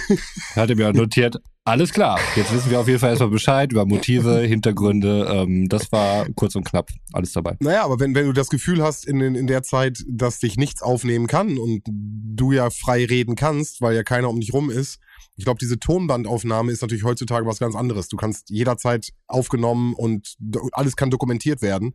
Äh, Ich glaube, das ist damals halt nochmal anders gewesen. Hat für mich, und jetzt möchte ich ganz kurz dieses Wort mit reinbringen, weil ich es am Anfang gedroppt habe, ab jetzt so einen ganz kleinen Spionagecharakter. Also wir sind von der Detektivgeschichte so ein bisschen so in eine Spionagegeschichte reingerutscht, finde ich. Ne, wir werden verfolgt, wir haben die Ja. Verfolgung, wir haben im Endeffekt mysteriöse Typen, wir haben Tonbandaufnahmen. Also ab jetzt ist es kein Detektivding mehr, sondern es ist wirklich eine komplexe Spionage-Story. Und jetzt schon mal ein kleiner Spoiler für später. Es wird zu dem Punkt kommen, wo die drei Fragezeichen im Gefängnis sitzen und der Anklagepunkt ist Werksspionage. Götz. Cliffhanger an der Stelle. Hört weiter rein. Wo sitzen die Kinder im Knast? ja. Gut. Diese ganze Spionagenummer hatte man auch angenommen, dass dem äh, Autor der Originalreihe Robert Arthur, dass er sich möglicherweise zu der Zeit hat auch von diesem ganzen James Bond Kram und sowas inspirieren lassen, der da wohl so stattgefunden hat. Boah, jetzt ist, okay, Mic Drop, Alter. Raus. Roman, Alter. Roman. Roman. Chapeau. Chapeau, Chapeau. Alter, Wow, Also, wirklich. es hat 24 Folgen gedauert, Götz. Es hat nur 24 Folgen Das ist gedauert. alles verlinkt mit meiner Hausaufgabe. Super geil, Roman. Wir sind echt abgefahren, wirklich. Wie wir Schweden sagen. Okay, geil. Ja, natürlich. Die Inspiration von James Bond ist natürlich hier absolut spürbar und das sind natürlich alten Agentengeschichten. Ja. Ich bin gespannt, was das äh, in deiner Wertung später macht. Ja, kommen wir später zu. Natürlich. Wir spoilern das natürlich jetzt nicht hier an der Stelle. Nächste Woche. Also, Justus redet mit äh, Young und der sagt immer irgendwie, dass das Max Goggin und seine Frau sind, äh, ein, Teil einer kriminellen Bande aus Nevada sind. Ich find's geil, dass er, heißt der Fingers? Ich habe nur Max Goggin und äh, Freddy, Fragezeichen, ist auf jeden Fall ein vorbestrafter Betrüger. Keine Ahnung, wie der in die Reihe passt. Irrelevant. Ja, sie sollen sich auf jeden Fall alle um Lars kümmern. Jetzt haben alle den Hammer. Jetzt darf hier jeder irrelevant sagen. Götz darf sich auch gerne jetzt selbst unterbrechen. Ja. Also Bank bringt sie dann äh, ins Hotel zurück. Wir erfahren dort, dass Erik Kornquist den ganzen Bums dort bezahlt. Also diese ganze Stadt und diese ganzen Leute, die reden erstmal darüber so, wie dieses ganze Volksfest. Ich dachte jetzt auch, das wäre so eine einmalige Sache, aber dieses Volksfest scheint ja irgendwie so ein permanentes Ding zu sein, wo die Leute halt wirklich Touristenattraktion. genau jeden Tag stehen und ihre Rollen spielen und so weiter in diese traditionellen ähm, Uniformen. Und dieser gewisse Erik Kornquist bezahlt das, wie gesagt, alles durch eine Stiftung. Äh, Holmquist. Holmquist. Ich habe ich den Das ist der Vater von Lars. Genau. Ah, okay. Ja, das ergibt Sinn. Ich Ja. dachte schon, wer ist Erik Kornquist denn überhaupt? Naja. Und da, finde ich, wird dieses ganze Gesellschaftsmodell halt eben interessant. Da wird das dann erstmal ein so richtig, aber ich finde halt auch nur einmal kurz, leider, muss ich sagen. Mhm. Weil es ist schon was Besonderes, weil diese Magnus-Werke dann eben dort alles bezahlen, wir erfahren. Die Schule, Polizei, Radio, Fernsehen. Das heißt, die haben dort alles unter Kontrolle. Die haben sich auch gefragt, so, warum, warum machen die Mhm. Leute das denn so freiwillig irgendwie so? Ja, die werden halt alle von ihm bezahlt. Und wenn da irgendjemand nicht so spurt, wie er das möchte, dann werden sie halt nicht bezahlt. Oder dann wird die Rente gestrichen oder sonst irgendwas. Nee, nee, nee, nee. Es kriegt jeder eine Rente und wer Bock hat mitzumachen, kriegt das volle Gehalt. Ich glaube, das ist eher das Bild, was Roman malt. Ne? Also Ja. welche Druckmittel stehen da zur Verfügung? Ja, Stefan Forsberg macht das ja tatsächlich Wie auch. abhängig Ja. ist man vom Staat? Und äh, alleine da, ich hatte mir ein paar Sachen aufgeschrieben, weil das ist für mich wirklich ein ganz, ganz spannendes Thema. Wir reden hier über ein Kinderhörspiel, wo genau sowas, ein totalitärer Staat äh, natürlich irgendwie nochmal gezeichnet wird. Und deswegen habe ich vorhin so ein bisschen dieses, diesen Vergleich mit dem Disneyland gezogen. So, es ist natürlich irgendwie eine heile Welt und nach außen hin sieht's alles voll schön aus, aber nach außen hui und innen ist es aber fui, ne? Also Aber das scheint ja nochmal was Besonderes zu sein, weil die haben ja eine eigene Polizei. Ich meine, gut, Disneyland hat wahrscheinlich auch einen eigenen Sicherheitsdienst, Naja, ich- aber ich- die ich scheinen meine ja nur- eine eigene Gerichtsbarkeit und sonst irgendwas zu haben. Also Ich finde, das hat irgendwie für mich gerade so ein bisschen, da habe ich überhaupt noch gar nicht drüber nachgedacht, so ein Gravity Falls Charakter. Also sowas, was sich ein Kind anhören kann, wo du als Erwachsener auch so schmunzelnd nebensitzen kannst und dir das anhören und dir halt solche Gedanken machen, Voll. wie du das jetzt gerade sagst. Habe ich als Kind niemals gemacht, glaube ich nicht. Also kann ich mir nicht vorstellen. Aber ich habe jetzt vor, vor Jahren dann irgendwie nochmal gehört und dachte irgendwie, boah, krass, was da einfach für ein Bild auch gezeichnet wird. so Und wie viel Macht da einfach durch und jetzt diese öffentlichen äh, Medien oder ETC oder die Schule. Deswegen finde ich ein ganz spannendes Thema. Hatte ich mir noch was zu aufgeschrieben, will ich aber jetzt nicht länger machen. Ja. Äh, finde ich auf jeden Fall ganz spannend in der Folge. Also kann ich nur auf jeden Fall sagen, hätte ich mir mehr zugewünscht. Also ich kann jetzt halt Mhm. nicht, äh, oder ich kann nachvollziehen, dass, dass man ein Hörspiel, was eigentlich an Kinder gerichtet ist, jetzt irgendwie nicht äh, groß die Gesellschaftssysteme dann halt eben durchspielt. Aber ich finde, wenn man schon sich dieses Szenario aufbaut oder diese Gesellschaft, hätte man vielleicht noch mehr draus machen können. Also ich finde äh, dafür, dass es so so krass ist, dass da halt alles in der Hand von einem Konzern ist, was übrigens, ich habe mir da nämlich extra nachgeschlagen, wie, wie sich das so nennt, die Herrschaft durch Konzerne. Es gibt ja so ge gewisse Kratien oder so. Und äh, das ist dann Mhm. eine Korporatokratie. Das ist die Ja. äh, Herrschaft von Konzernen, da immer im Plural. Ja, Deswegen ja. weiß ich nicht, ob es vielleicht eine monopolistische Korporatokratie ist oder so. Auf jeden Fall gibt es einen Begriff für diese Herrschaftsform. Und wie gesagt, da, da hätte ich mir noch ein bisschen mehr mit vielleicht erhofft. Hätte man, glaube ich, mehr draus machen können. Ich hatte halt gehofft, äh, im Buch ist da vielleicht mehr mit passiert, aber das ist schon ein Ding, weil ich glaube auch im Original ähm, Mhm. spielte das ja gar nicht in Amerika, sondern halt irgendwo in, in Europa oder so. Da weiß ich nicht, ob es ein eigener Kontinent oder ein eigener Staat oder sonst irgendwas war. Ich weiß nicht, ob ihr da mehr Hintergrund zu habt. Da hast du, nee, aber da, da hast du das ja eben reingebracht. Wie kommst du da drauf? Ist es irgendwie etwas, was du recherchiert hast? Basiert das auf etwas, was es wirklich gab? Aber Götz sagt ja ganz klar, das ist irgendwie, Das ist in Texas. ist in Texas spielt auch ein Buch. Ja. Deswegen, wo hast du es gelesen? Ähm, was hast du da? Das war, ich hatte diverse Artikel gelesen. Also den einen, den ich dazu gelesen hatte, war von der Welt, wo ich eigentlich sehr ungern drauf bin. Ähm, aber da wurde was zu meiner Hausaufgabe dann eben auch noch gesagt. Kann sein, dass das dort stattgefunden hat, weil äh, diese Übersetzung dann eben auch, dass es sich da um Schweden handelte, war halt auch eine Entscheidung der deutschen Autorin, die das dann gemacht hat, die wohl schwedische Wurzeln hatte oder so. Und deswegen wollte sie da irgendwas relativ Fremdes dann eben darstellen und es ist dann irgendwie Schweden geworden. Okay, also, also das heißt, dass quasi in der Übersetzung das wieder zurück in die USA verfrachtet Genau, wurde, aber ja. im Original es in Schweden spielt. Ja. Das kann natürlich sein. Das meine ich doch. Ach, dann im amerikanischen, in der amerikanischen Version. Okay, krass. Ja, guck mal, das wussten wir beide zum Beispiel nicht. Das, Ja, da das meinte ich ja eben, als ich eben anfangs mal sagte, die originale Buchreihe, die halt die Ja, amerikanische ja, ja, ist. ja, Und- krass, voll spannend. Mega krass. Ja. Nein, aber gesagt, hast du vollkommen recht. Ich, gleich noch eine Frage an Götz vielleicht, ob es sich im Buch, Mhm. ob das noch weiter ausgearbeitet wird, also dieses Thema äh, mit diesen Strukturen und wie viel Macht die äh, Magnus-Werke wirklich innehaben. Ja. Vielleicht noch ein, ein ganz kurzer Buchtipp an der Stelle, den habe ich mir nämlich rausgeschrieben. Und zwar, es geht über Social Media oder überhaupt äh, äh, Firmenstrukturen, Medien, wie viel Macht die sich entwickeln und da The Circle kann ich wirklich nur empfehlen, der genau das, diese Struktur, wie das ganz leicht anfängt mit einem Punktesystem, Wertesystem und äh, wie dann immer mehr Macht auf eine Person ausgebreitet wird oder die Gruppe immer mehr Macht ausbreitet. Also wirklich eine absolute Buchempfehlung. Wir sind ja so ein bisschen Literaturecke hier. The Circle kann ich echt nur empfehlen. Gibt's auch als Hörbuch. Wahrscheinlich auch die erste Folge von Black Mirror, die darauf abspielt und auch sowas, so ein. Punktesystem dann äh, hat für Social. Credit Points. Genau, also etwas, was ja, Äh, in China schon Realität ist. Nicht so krass, wie es dort dargestellt wird, aber ähm, da wird auf Ja. jeden Fall der Weg schon zu bereit. Ja, Also, was mir jetzt gerade dabei auffällt, ist, dass im Buch, das war mir, da bin ich voll drüber hinweggekommen, dass sie im Buch überhaupt nicht im Hotel sind, sondern in Lars Palast.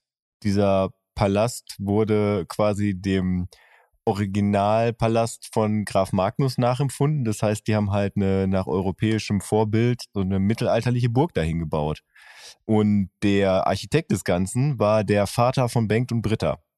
Und der war oder ist Lars halt sehr zugetan, weswegen Staffan Forsberg ihn zum Beispiel suspendiert hat. Und äh, der kriegt keine Bezüge mehr, der ist halt aus der Firma geschmissen worden, weil der halt nicht so spurt wie der momentane König des Ganzen, nenne ich ihn jetzt mal.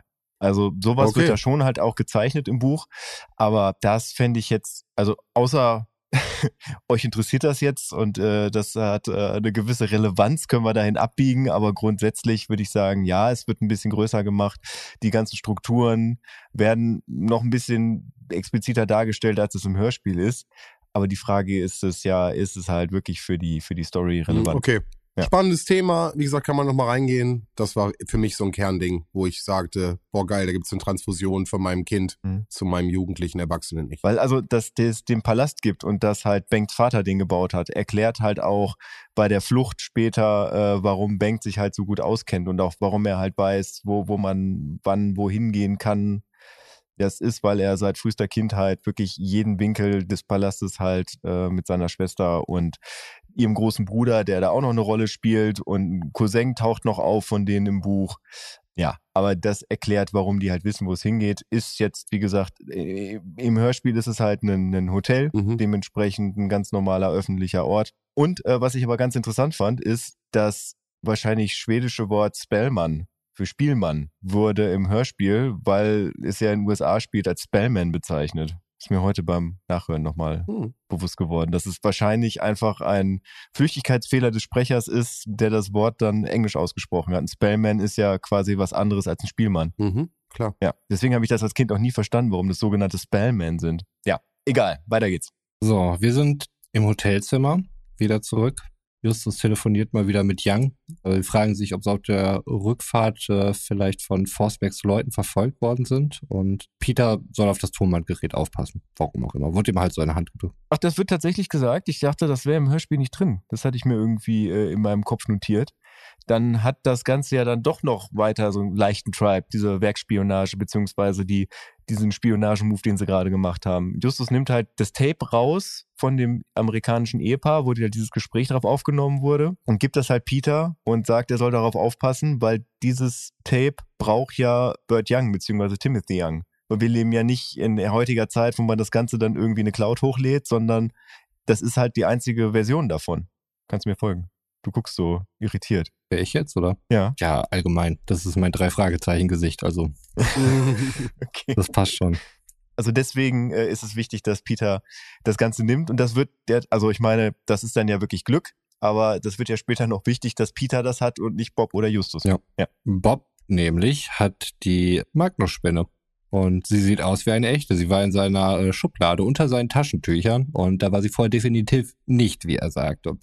Deshalb liegt der Verdacht halt nahe, dass die Spinne dort platziert worden ist, um ihn da möglicherweise irgendwas in die Schuhe zu schieben. Und äh, just in dem Moment klopft dort auch jemand aggressiv an die Tür und es ist der sogenannte Werkschutz, der dort halt die Polizei dann eben darstellt und äh, der wahrscheinlich massive Durchgriffsrechte dort halt eben genießt und einfach machen kann, was er möchte. Und bewaffnet ist. Also Ja. im, im Hörspiel hört man das, glaube ich, nicht, oder? Weiß ich gar nicht. Aber im Buch wird explizit gesagt, dass jeder von denen halt eine Schusswaffe dabei hat. Weiß ich gar nicht mehr. Also irgendwann kommen, glaube ich, auch Schusswaffen vor. Ich meine, wir leben in Texas, ne? Aber, ja, aber irgendwann später, Ja. da an der Stelle sind sie einfach nur bedrohlich und laut und Ja. äh, du merkst dass in der Situation, dass es gerade krass Ja. ist. Äh, Bengt und seine Schwester äh, helfen ihm allerdings zu fliehen durchs Fenster, über den Balkon oder so, ich weiß es gar nicht genau. Und die sind halt gerade dabei, dann dort runter zu klettern und äh, in dem Moment stürzt Bob. Ich fand es da beeindruckend, dass Bengt ganz selbstverständlich den Namen von Bob kannte, obwohl er ihn zu dem Zeitpunkt zweimal gesehen hat. Ich beispielsweise, der irgendwie schon äh, über 20 Folgen davon gehört hat, kann die immer noch nicht äh, korrekt auseinanderhalten. denk mal darüber Ja. nach. Aber du siehst sie auch nicht, du hörst sie nur. Das, Das stimmt, ist natürlich auch genau. nochmal kompliziert. Ja, ist auch ein visuelles Medium-Hörspiel. Ne? Ja. Die Realität ist visuell, ja. Aber Bob hat nur Kopfschmerzen und Erinnerungslücke. Also kein Schädelbasisbruch, Platzwunde, sonstiges. Er kann erstmal weitermachen. Und dort fällt halt eben dieser, wie ich bei meiner Recherche feststellen musste, wohl legendäre Satz. Ich glaube, ich habe einen Haschemitenfürst im Gehirn. Der nicht im Buch vorkommt. Echt? Ach Quatsch. Ist das Buch vielleicht? Obwohl, nee, es wird dann ja nachher auch übersetzt. So, jetzt bin ich Ähm, gespannt, Roman. Weil zur Erklärung, Warte, warte, da, darf ich erst mutmaßen? ja bitte. Ein Hashemitenfürst ist der Anführer der Assassinen? Nein. Schade. Roman, ich bin gespannt auf seine Antwort. Hast du auch noch eine Theorie, Sven? Nein, nein, nein. Ich habe es auch nicht nachgeguckt. Ich wollte mich einfach überraschen lassen. Das ist ein bisschen ernüchternd vielleicht, weil es gibt da schlicht keine eindeutige Erklärung für. Man vermutet, äh, die Bücher wurden ja ins Deutsche dann irgendwann übersetzt, auch für die Hörspiele und so. Und das wurde von H.G. Francis im Deutschen gemacht. Der hat nämlich diesen Haschemitenfürst erfunden. Den gibt es im amerikanischen Original überhaupt nicht. Und Äh, A.G. Francis hat doch die äh, Hörspieladaption gemacht. Also nicht das Ja, Buch richtig, über- genau. Deswegen- Das Buch hat Eleonore Puschert übersetzt. deswegen wirst du es im Buch wahrscheinlich auch nicht finden, aber halt im Hörspiel. Ja. Und H.G. Francis, ja, äh, unter anderem deutscher Buch- und Hörspielautor und äh, hat auch äh, bestimmt 30 Jahre lang in der äh, oder für die Perry Roden äh, Serie gearbeitet, Hat die geschrieben? geschrieben. Ich hatte nur gehört, dass er da irgendwie Oder? für mitgearbeitet hat. Weiß nicht, wie viele Autoren da irgendwie noch ähm, dran beteiligt waren. Ich glaube, H.G. Francis ist ein, ähm, ist ein Autorenpseudonym, sowas wie Stefan Wolf bei TKKG. Mhm. Das ist ja nicht nur eine Person, sondern das sind ganz viele, die unter dem Pseudonym schreiben. Ah, okay. Ich dachte, das wäre eine Person. Naja, aber auf jeden Fall irgendwie in diesem Kosmos ist es behaftet und wahrscheinlich war es dann irgendwie nur einfach nur so eine Idee. Also es gibt die Hashemiten beziehungsweise Hashimiten, was so eine Dynastie ist, äh, irgendwo aus Mekka, so um den Raum rum, viel im arabischen Raum. Dort gibt es aber auch keine Fürsten oder sowas. Auch eine Familie, die heute nicht mehr sonderlich relevant ist. Ähm, also nichts ähm, ließe sich da irgendwie sinnvoll zu verlinken. Wahrscheinlich war es wirklich einfach nur irgendeine lustige Idee von dem oder so. Hm. Das tut mir jetzt leid, dass das irgendwie so ernüchternd ist und jetzt irgendwie auf die krasse Erklärung gehofft hast, aber es gibt wohl nur irgendwelche Theorien. Es ist schön, wenn du mich erst ab der Mitte des Hörspiels enttäuscht und nicht am Ende. Aber das können wir vielleicht an der Stelle noch mal ganz kurz festhalten. Sind ja auch im drei Fragezeichen, äh, gibt's den äh, Bobs Podcast. Genau, so heißt eine Folge da auch von. Da wird wohl auch irgendeine Theorie dazu gedroppt, habe ich jetzt aber nicht mehr zur Vorbereitung gehört, muss ich gestehen. Der heißt übrigens der Bobcast. Der Bobcast. Dankeschön an der Stelle. Äh, genau, und da habe ich das nämlich auch gesehen, dass es äh, da nochmal aufgegriffen wird. Ich habe es aber auch noch nicht gehört. Vielleicht fragen wir das zum nächsten Mal nach. Götz und ich können ja mal reinhören, vielleicht. Also habe ich sowieso schon mal vorgehabt. Wurde mir letztens von der Freundin von meinem Bruder per äh, PM auf Instagram geschickt und ich habe immer noch nicht reingehört. Ja. Ähnlich. Also seitdem ich meinen eigenen Podcast mache, höre ich äh, weniger andere Sachen. Verrückt. Ist so. Gut, ja, tut mir leid, aber dadurch konnte ich halt diese wahnsinnig krassen Facts, für die ihr mich eben so äh, begeistert angeschaut habt und zum Teil auch aufgestanden seid, um zu applaudieren. Das ist alles nur dieser Recherche zu verdanken, da bin ich drüber gestolpert. Ja, aber das eine musstest du vorbereiten, Anführungsstrichen musstest du. Das andere droppst du einfach so random in einem Beisatz. Das ist schon. ja, ich habe das Gehörte mit dem Beiwerk der Recherche in Verbindung gebracht. Ehre, wem Ja, Ehre okay, gebührt. ja, Ich bin einfach ein krasser Typ. Sagen wir, wie es ist. Ja, so Ja. nämlich. Die Flucht geht auf jeden Fall weiter. Bob ist immer noch ziemlich verwirrt. Sie verstecken sich auf einem Dachboden. Der Diebstahl der Spinne soll den Jungs angelastet werden, wie schon vermutet. Damit alle wissen, dass die Freunde von Lars Diebe sind und Lars offensichtlich irgendwie so eine schlechte Menschenkenntnis hat, dass er auf jeden Fall nicht dazu fähig ist, diese Firma weiterzuführen. Also irgendwie so sein Ruf dadurch geschädigt werden. Ne? Also ein, genau, schlechtes, ein schlechtes Licht zu rücken. ja, genau. ja. Bob hat leider die Spinne verloren und äh, kann sich auch nicht dran erinnern, wo sie jetzt sein könnte. Sie brauchen aber unbedingt diese Spinne. Bob ist gerade irgendwie wahrscheinlich fünf Meter da runtergefallen. Wir können alle froh sein, dass er überhaupt noch lebt und laufen kann. Aber er kann sich eben nicht mehr an diese Spinne erinnern. Die Spinne ist nämlich äh, nicht nur das Firmensymbol, sondern auch für Wohlstand, Freiheit, Frieden und so weiter. Also schon äh, sehr wichtige symbolische Werte. Tolles Wort hier einfügen. Dafür steht die Spinne. Ich finde das zwar vollkommen okay, wie das im Hörspiel gemacht wurde, aber im Buch fand ich das ganz spannend, wie diese der ganze Zwischenzeit da beschrieben wurde. Also du hast halt diesen lidierten Jungen und du hast den Werkschutz, der überall nach denen sucht. Wir erinnern uns, wir sind auf einem riesigen oder in einem riesigen Palast und äh, nur wenig Anteil des Palastes wird tatsächlich zum Wohnen benutzt. Das meiste ist einfach nur, dass es pompös und riesig aussieht. Unter anderem auch das Dach, wo halt so äh, Posten für, für Soldaten, also aus dem Mittelalter, da auch adaptiert wurden, was aber in der, in der heutigen Zeit halt überhaupt nicht benutzt wird. Das, das Dach liegt im Prinzip brach. Und dort parkt Bank die drei für einen kompletten Tag zwischen mit irgendwie einer Flasche Wasser und ein paar Broten, wo dann auch beschrieben wird, wie das halt anstrengend ist, dass sie sich ihr Essen einteilen müssen, dass sie sich ihr Trinken einteilen müssen, wie Bob halt Schmerzen hat und alles Dinge, die man wahrscheinlich im Hörspiel nicht gut übertragen könnte, vor allem in dieser kurzen Zeit, aber was im Buch halt wirklich Spaß gemacht hat zu lesen. Und äh, zwischendurch kam dann immer von, von diesem sogenannten Spellmans-Verbund, also die der Zusammenschluss von Menschen, die halt gegen Stefan Forsberg agieren und Lars unterstützen Der wollen. Widerstand. Ja, genau, quasi der Widerstand. Kommen dann halt immer wieder Leute da hoch und bringen denen was zu essen, unterstützen die, sagen, dass sie noch ausharren sollen und dann irgendwann abends kommt halt Bengt und seine Schwester. Das hat so NS-Vibes, wenn du das erzählst, Mann. Das ist richtig krass.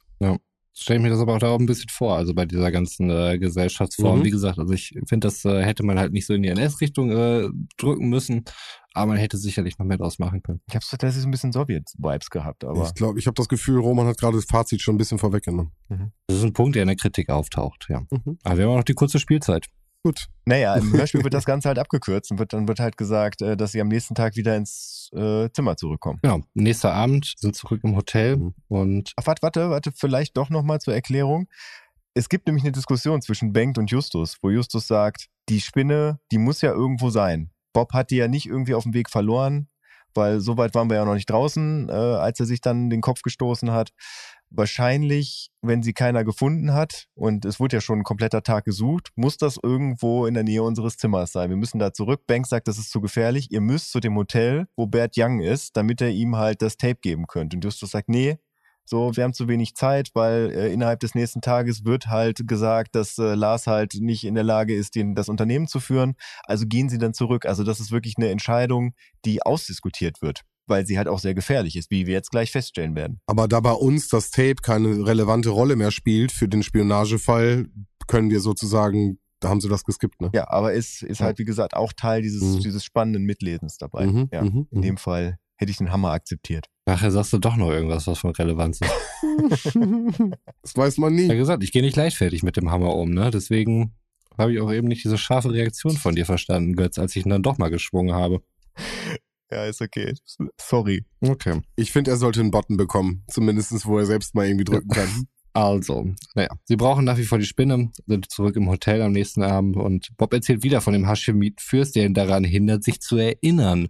Und da habe ich mir auch notiert, das bin dann wohl ich. Ja,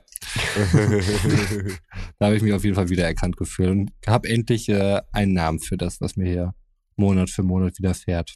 Allerdings haben sie nicht damit gerechnet, dass der Werkschutz bereits auf sie dort wartet. Die haben mehr oder weniger eine Falle gestellt, haben damit gerechnet, dass sie zurückkehren, um halt nochmal danach zu schauen. Und genauso ist es dann eben auch passiert, was im ersten Moment auch ein bisschen naiv irgendwie war von denen. Ähm, also wie konnten die das nicht mal in Betracht ziehen, dass der Werkschutz da möglicherweise auf sie wartet? Bank kämpft auf jeden Fall gegen sie, aber Britta kann nur Peter retten, der Gott sei Dank das Turmband hat.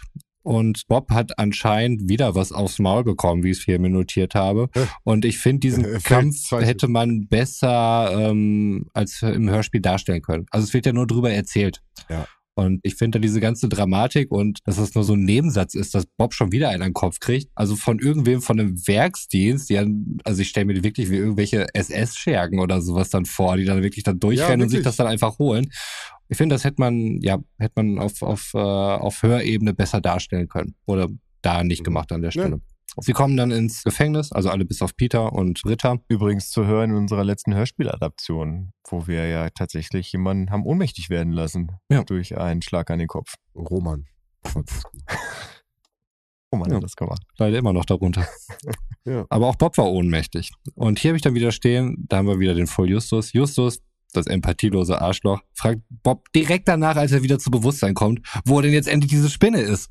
Und äh, Bob sagt völlig zu Recht so, ey, ich bin gerade ohnmächtig so und eben wusste ich es auch noch nicht und jetzt habe ich schon wieder was auf dem Mappen bekommen und bin wieder ohnmächtig geworden. Aber wir kennen alle den Trick, wenn du einmal auf den Kopf gekriegt hast und vergisst was, das zweite Mal auf den Kopf kriegst, dann kommt das wieder. Und diese Theorie stellt Justus tatsächlich im Buch auf. Und deswegen fragt er. Siehst du? Ich wusste das. Ich wusste, ich habe das Buch nicht gelesen, Hm. aber ich wusste Ich es. glaube, das ist eine Theorie, die aber nur in äh, irgendwelchen Comics oder so funktioniert, oder? Also ja. Ja. kannst du auch irgendwie einen Amboss auf den Kopf bekommen und haust danach einfach wieder Klavier. wirfst ein Klavier aus 10 Meter Höhe auf den Kopf und versuchst dann die richtige Antwort rauszukriegen. Also es fehlt ja nur, dass, dass Justus dort selbst steht und irgendeinen harten Stein in der Hand hat und Bob auf den Kopf haut, um die Antwort herauszufinden. Es ist eine Theorie, die erstmal äh, belegt werden und auch widerlegt werden muss. Ja. Also ich kann sie anhand äh, des mir vorliegenden Hörspiels auf jeden Fall nicht belegen, dass das seine Absicht war. Ich kann auf jeden Fall daraus entnehmen, dass äh, Ich calle das für unser nächstes Live. okay, Und wir wissen ja, wer Bob ist von uns. Hi.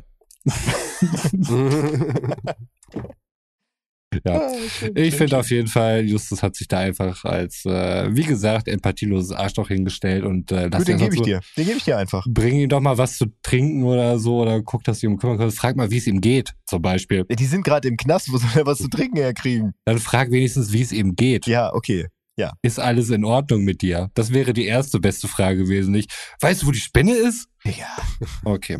Der Werkschutz führt sie mit der Pistole in die Folterkammer. Also da haben wir wirklich zwei krasse Elemente. Götz, du guckst so, als wenn Nee, da... ich, ich, ich bin gerade begeistert, dass tatsächlich auch die Waffe ins Hörspiel gefunden hat. Achso, Ja. Und die Folterkammer ist natürlich nur ein Museumsrelikt. Eine Attrappe. Ist nur eine Nein, Attrappe. nein, nein, nein, nein, nein, nein. Das ist keine Attrappe. Das sind tatsächlich alte Originalstücke aus dem Mittelalter, die Erik Holmquist halt gesammelt hat im Laufe der Jahre. Aber in diesem Folterkeller zumindest wurde noch nie jemand gefoltert. Und wird auch gleich nicht, um mal zu spoilern. Oh Götz, ey, die ganze Spannung schon wieder raus. echt, weil es kommt nämlich eine Figur namens, äh, also Forsberg ist auch da, muss man sagen, der wartet doch schon auf sie. Und Johann ist dann auch da. Und dieser Johann soll nämlich die Infos aus den Jungs rausholen. Johann sagt aber auch, er lässt sich nichts befehlen. Und das finde ich krass, weil es, soweit ich zurückdenken kann, jetzt mal das feurige Auge ausgenommen, dass zwei Situationen, an die ich mich erinnern kann, wo Übernatürliches eine Rolle spielt bei den drei Fragezeichen, was im Endeffekt nicht aufgeklärt wird. Und das ist eins von beiden. Das ist korrekt. Das hat mich auch immer total verwundert, Mhm. wie er dann auch, also ich muss mal mit Bildern arbeiten. Ich hatte so äh, alte Robin Hood mäßig, wie die, die alte Frau bei Robin Hood oben im Turm. Die, weißt du, was ich meine? Ich denke gerade So- an, an die einzig wahre Robin Hood-Verfilmung. Nee, nee, nee. Äh, ja, von mir ist, nimm, nimm, Latrine. ja, nimm die. Nimm den Blinzeler. Keine Ahnung. Auf jeden Oh Fall halt echt ein, ein ver verschrumpelter Mensch, der mit kleinen Kräutern kommt, die sie einatmen. Ja. Mit diesem Wahrheitsrauch, so. Hm? Genau, und es wird am Ende nicht aufgeklärt. Geschweige denn, und jetzt spoiler ich äh, mal, sagt er ja Sachen, die für die spätere Lösung des Falls äh, äh, absolut essentiell sind. Ja, also wenn er das nicht gesagt hätte, hätte im Buch Justus nicht die Lösung gehabt. Ja, Also äh, mal in der Kurzform erklärt, also wir haben da den Köhler, jemand, der halt äh, von Stefan Forsberg dafür bezahlt wird, die Wahrheit aus den Jungs rauszukriegen. Und da prügelt er nicht die Wahrheit aus denen raus, sondern er betäubt sie mit einem Pülverchen der Wahrheit, wie er es so schön nennt, was er dann mit einem Stück Kohle verbrennt und die Jungs halt den Rauch einatmen lässt. Und ja, das soll halt dafür sorgen, dass die Jungs nichts anderes als die Wahrheit sagen können. Und da kommt uns das dann zugute, dass Bob der Einzige ist, der prinzipiell weiß, wo die Spinne ist, aber sich ja nichts erinnern kann. Und da ist es im Buch dann so, dass der Köhler sogar jedem Einzelnen die Hand auf die Stirn legt. Und bei Bob merkt, dass Bob mehr weiß, als er gerade sagt, aber nicht an seine Gedanken rankommt. Also der Köhler kann tatsächlich über Hand auflesen Schwingungen wahrnehmen, was ich ziemlich krass finde. Wollte ich früher immer können, will ich heute noch, fände ich super. Würde meinen Job total vereinfachen. Aber ganz wichtig nochmal an der Stelle, das, was du gerade gesagt hast, ist halt, finde ich, super wichtig. Es ist eine Übernatürlichkeit, Mhm. wo Just doch immer sagt, Übernatürliches existiert nicht und äh, ne, ne. Mhm. Und es ist super wichtig für diesen ganzen weiteren Verlauf des Falls und es wird nicht aufgeklärt. Falls du dir das irgendwo notiert hast, ist etwas, was selbst mich geflasht hat. Als Kind schon und heute noch. Dass es nicht aufgeklärt wird oder was? Oder? Genau, das ist, dass du einfach als Kind so da stehen gelassen wirst, Mhm. ohne diesen Ich- Scooby-Doo-Vibe, Ich finde die dass halt die Maske abgezogen wird. Jetzt, jetzt schade ich mir vielleicht am Ende selbst, aber der Fairness wegen, ich finde, die Figur passt nicht. Du kannst, in, in, natürlich willst du jetzt versuchen, eine Wahrheit rauszuziehen, aber es geht alles über Gewalt, es wird alles über Gewalt gelöst und jetzt holst du jemanden, der den Duft einatmen lässt. Also aus heutiger Sicht. Damals habe ich das natürlich nicht so äh, realisiert, Mhm. aber heute würde ich sagen, die Figur ist einfach angepasst oder kommt aus einem mittelalterlichen Dunstkreis. Wir versuchen ja auch da ein bisschen mittelalterliches hochzuarbeiten. Aber nee, ich fand's, äh, ich fand die Figur passt nicht in die, in die Situation. Okay, da gehe ich gegen. Also prinzipiell wird ja die ganze Zeit nicht mit Gewalt, sondern mit Angst gearbeitet. Also es, es wird ja nie explizit benannt, dass der Werkschutz tatsächlich irgendwie die Schusswaffen benutzt hat und auf Bürger von Magnusstedt geschossen hätte. Natürlich äh, werden auch Leute aus dem Verkehr gezogen, aber die werden dann einfach ihrer Posten enthoben und kriegen dann kein Geld mehr und haben dann ihren Job nicht mehr. Aber ihnen wird keine Gewalt angetan. Also das wird irgendwo im Buch benannt und im Hörspiel eigentlich auch nicht, sondern es wird einfach die ganze Zeit so ein Regime der Angst aufrechterhalten. Und ich finde, da passt er dann schon rein. Wir haben durchgehend fliehende Kinder, die vor der Judikativen versuchen zu verschwinden und sobald sie gefasst werden, ins Gefängnis kommen. Also es ist also schon sehr gewaltbereit. Ja, wobei, äh, also, aber die Gewalt geht natürlich auch vom Bengt aus in dem Fall, ne? Also wahrscheinlich, wenn, Roman, du hast einen Hammer, nutz ihn. aber wahrscheinlich, wenn Bengt da äh, zu der Zeit einfach sich ergeben hätte, dann hätten sie sie einfach mitgenommen und hätten sie sie nicht nochmal irgendwie mit dem Gummiknüppel verprügelt. Also es wirkte, Entschuldigung, aber es wirkte für mich nicht, dass ihr jetzt irgendwie diskutieren wollt mit den drei Wäre, Fahrzeugen. wäre Fahrradkette, ne? Ja, okay. Gut, äh, Forstwerk hat aber auch noch Fragen an ähm, Johann. Ich nenne ihn Johann und nicht Köhler. Warum? Johann der Köhler. Ah, Okay, Mhm. alles klar. Ja. Und zwar sagte Johann ja, dass er jetzt nichts weiter rauskriegt und Bob sagte dann irgendwie, weiß es ja irgendwie nicht so richtig, aber Forsberg möchte ich gerne fragen, ob er dann irgendwann der, ich habe es jetzt gesagt Führer, aber ich glaube, er bezeichnet sich selbst nicht als Führer, ob er da der nächste Chef dann wird. Und äh, Johann sagt dann nur, dass er die Siegesglocken läuten hört, darauf als Antwort. Und was ja ein klarer Verweis dann eben auf die Kirche ist, die wir am Anfang kennengelernt haben. Und was sagt er noch? Ähm, er sagte noch irgendwas, was für Justus dann eben auch der Hinweis war, aber das hatte ich mir nicht notiert. Genau, eine, die silberne Spinne, obgleich aus Silber, ist doch nur eine Spinne, irgendwie so. Ne? Ja. Ja. Das ist ja tatsächlich ziemlich relevant und ziemlich abgefahren, weil das ist Knowledge, die keiner außer Bob wissen kann. Weiß der Köhler mehr, als er sagt? Hat er in Bobs Gedanken geschaut? Mhm. Oder hat er selbst die Spinne dahin platziert, wo Justus sie später finden wird? Wir werden es äh, nicht erfahren. So, weiter. So, wir sind zurück in der Zelle. Banks sagt, dass man durch die Kanäle wohl rauskommen würde. Irgendwie hat er da mit einem von den Wärtern dann irgendwie auch gequatscht. Der scheint wohl ein bisschen offen zu sein und der ihnen irgendwie den Tipp gegeben hat, dass es da freundliche Ratten oder irgendwie sowas gäbe. Ne? Genau. Der ist halt. Teil des Spellmans-Verbund. Ah, okay. Oder Verbund. Ja. Spellmans-Verbund. Ja, ja, aber was ist mit Johann? Keine Ahnung. Habe ich hier jetzt weiter auch nicht geklärt in beiden Notizen. Doch, doch, doch, der sagt, äh, dass er jetzt gehen muss, weil ein alter Mann braucht seinen Schlaf. Ach so, okay. Ja, gut. Das ist mit Johann. Also er sagt, die silberne Spinne, obgleich aus Silber, ist nichts weiter als eine Spinne. Und was ihr Vorhaben betrifft, so höre ich die Siegesglocke läuten. Und nun gute Nacht, ein alter Mann wie ich braucht seinen Schlaf.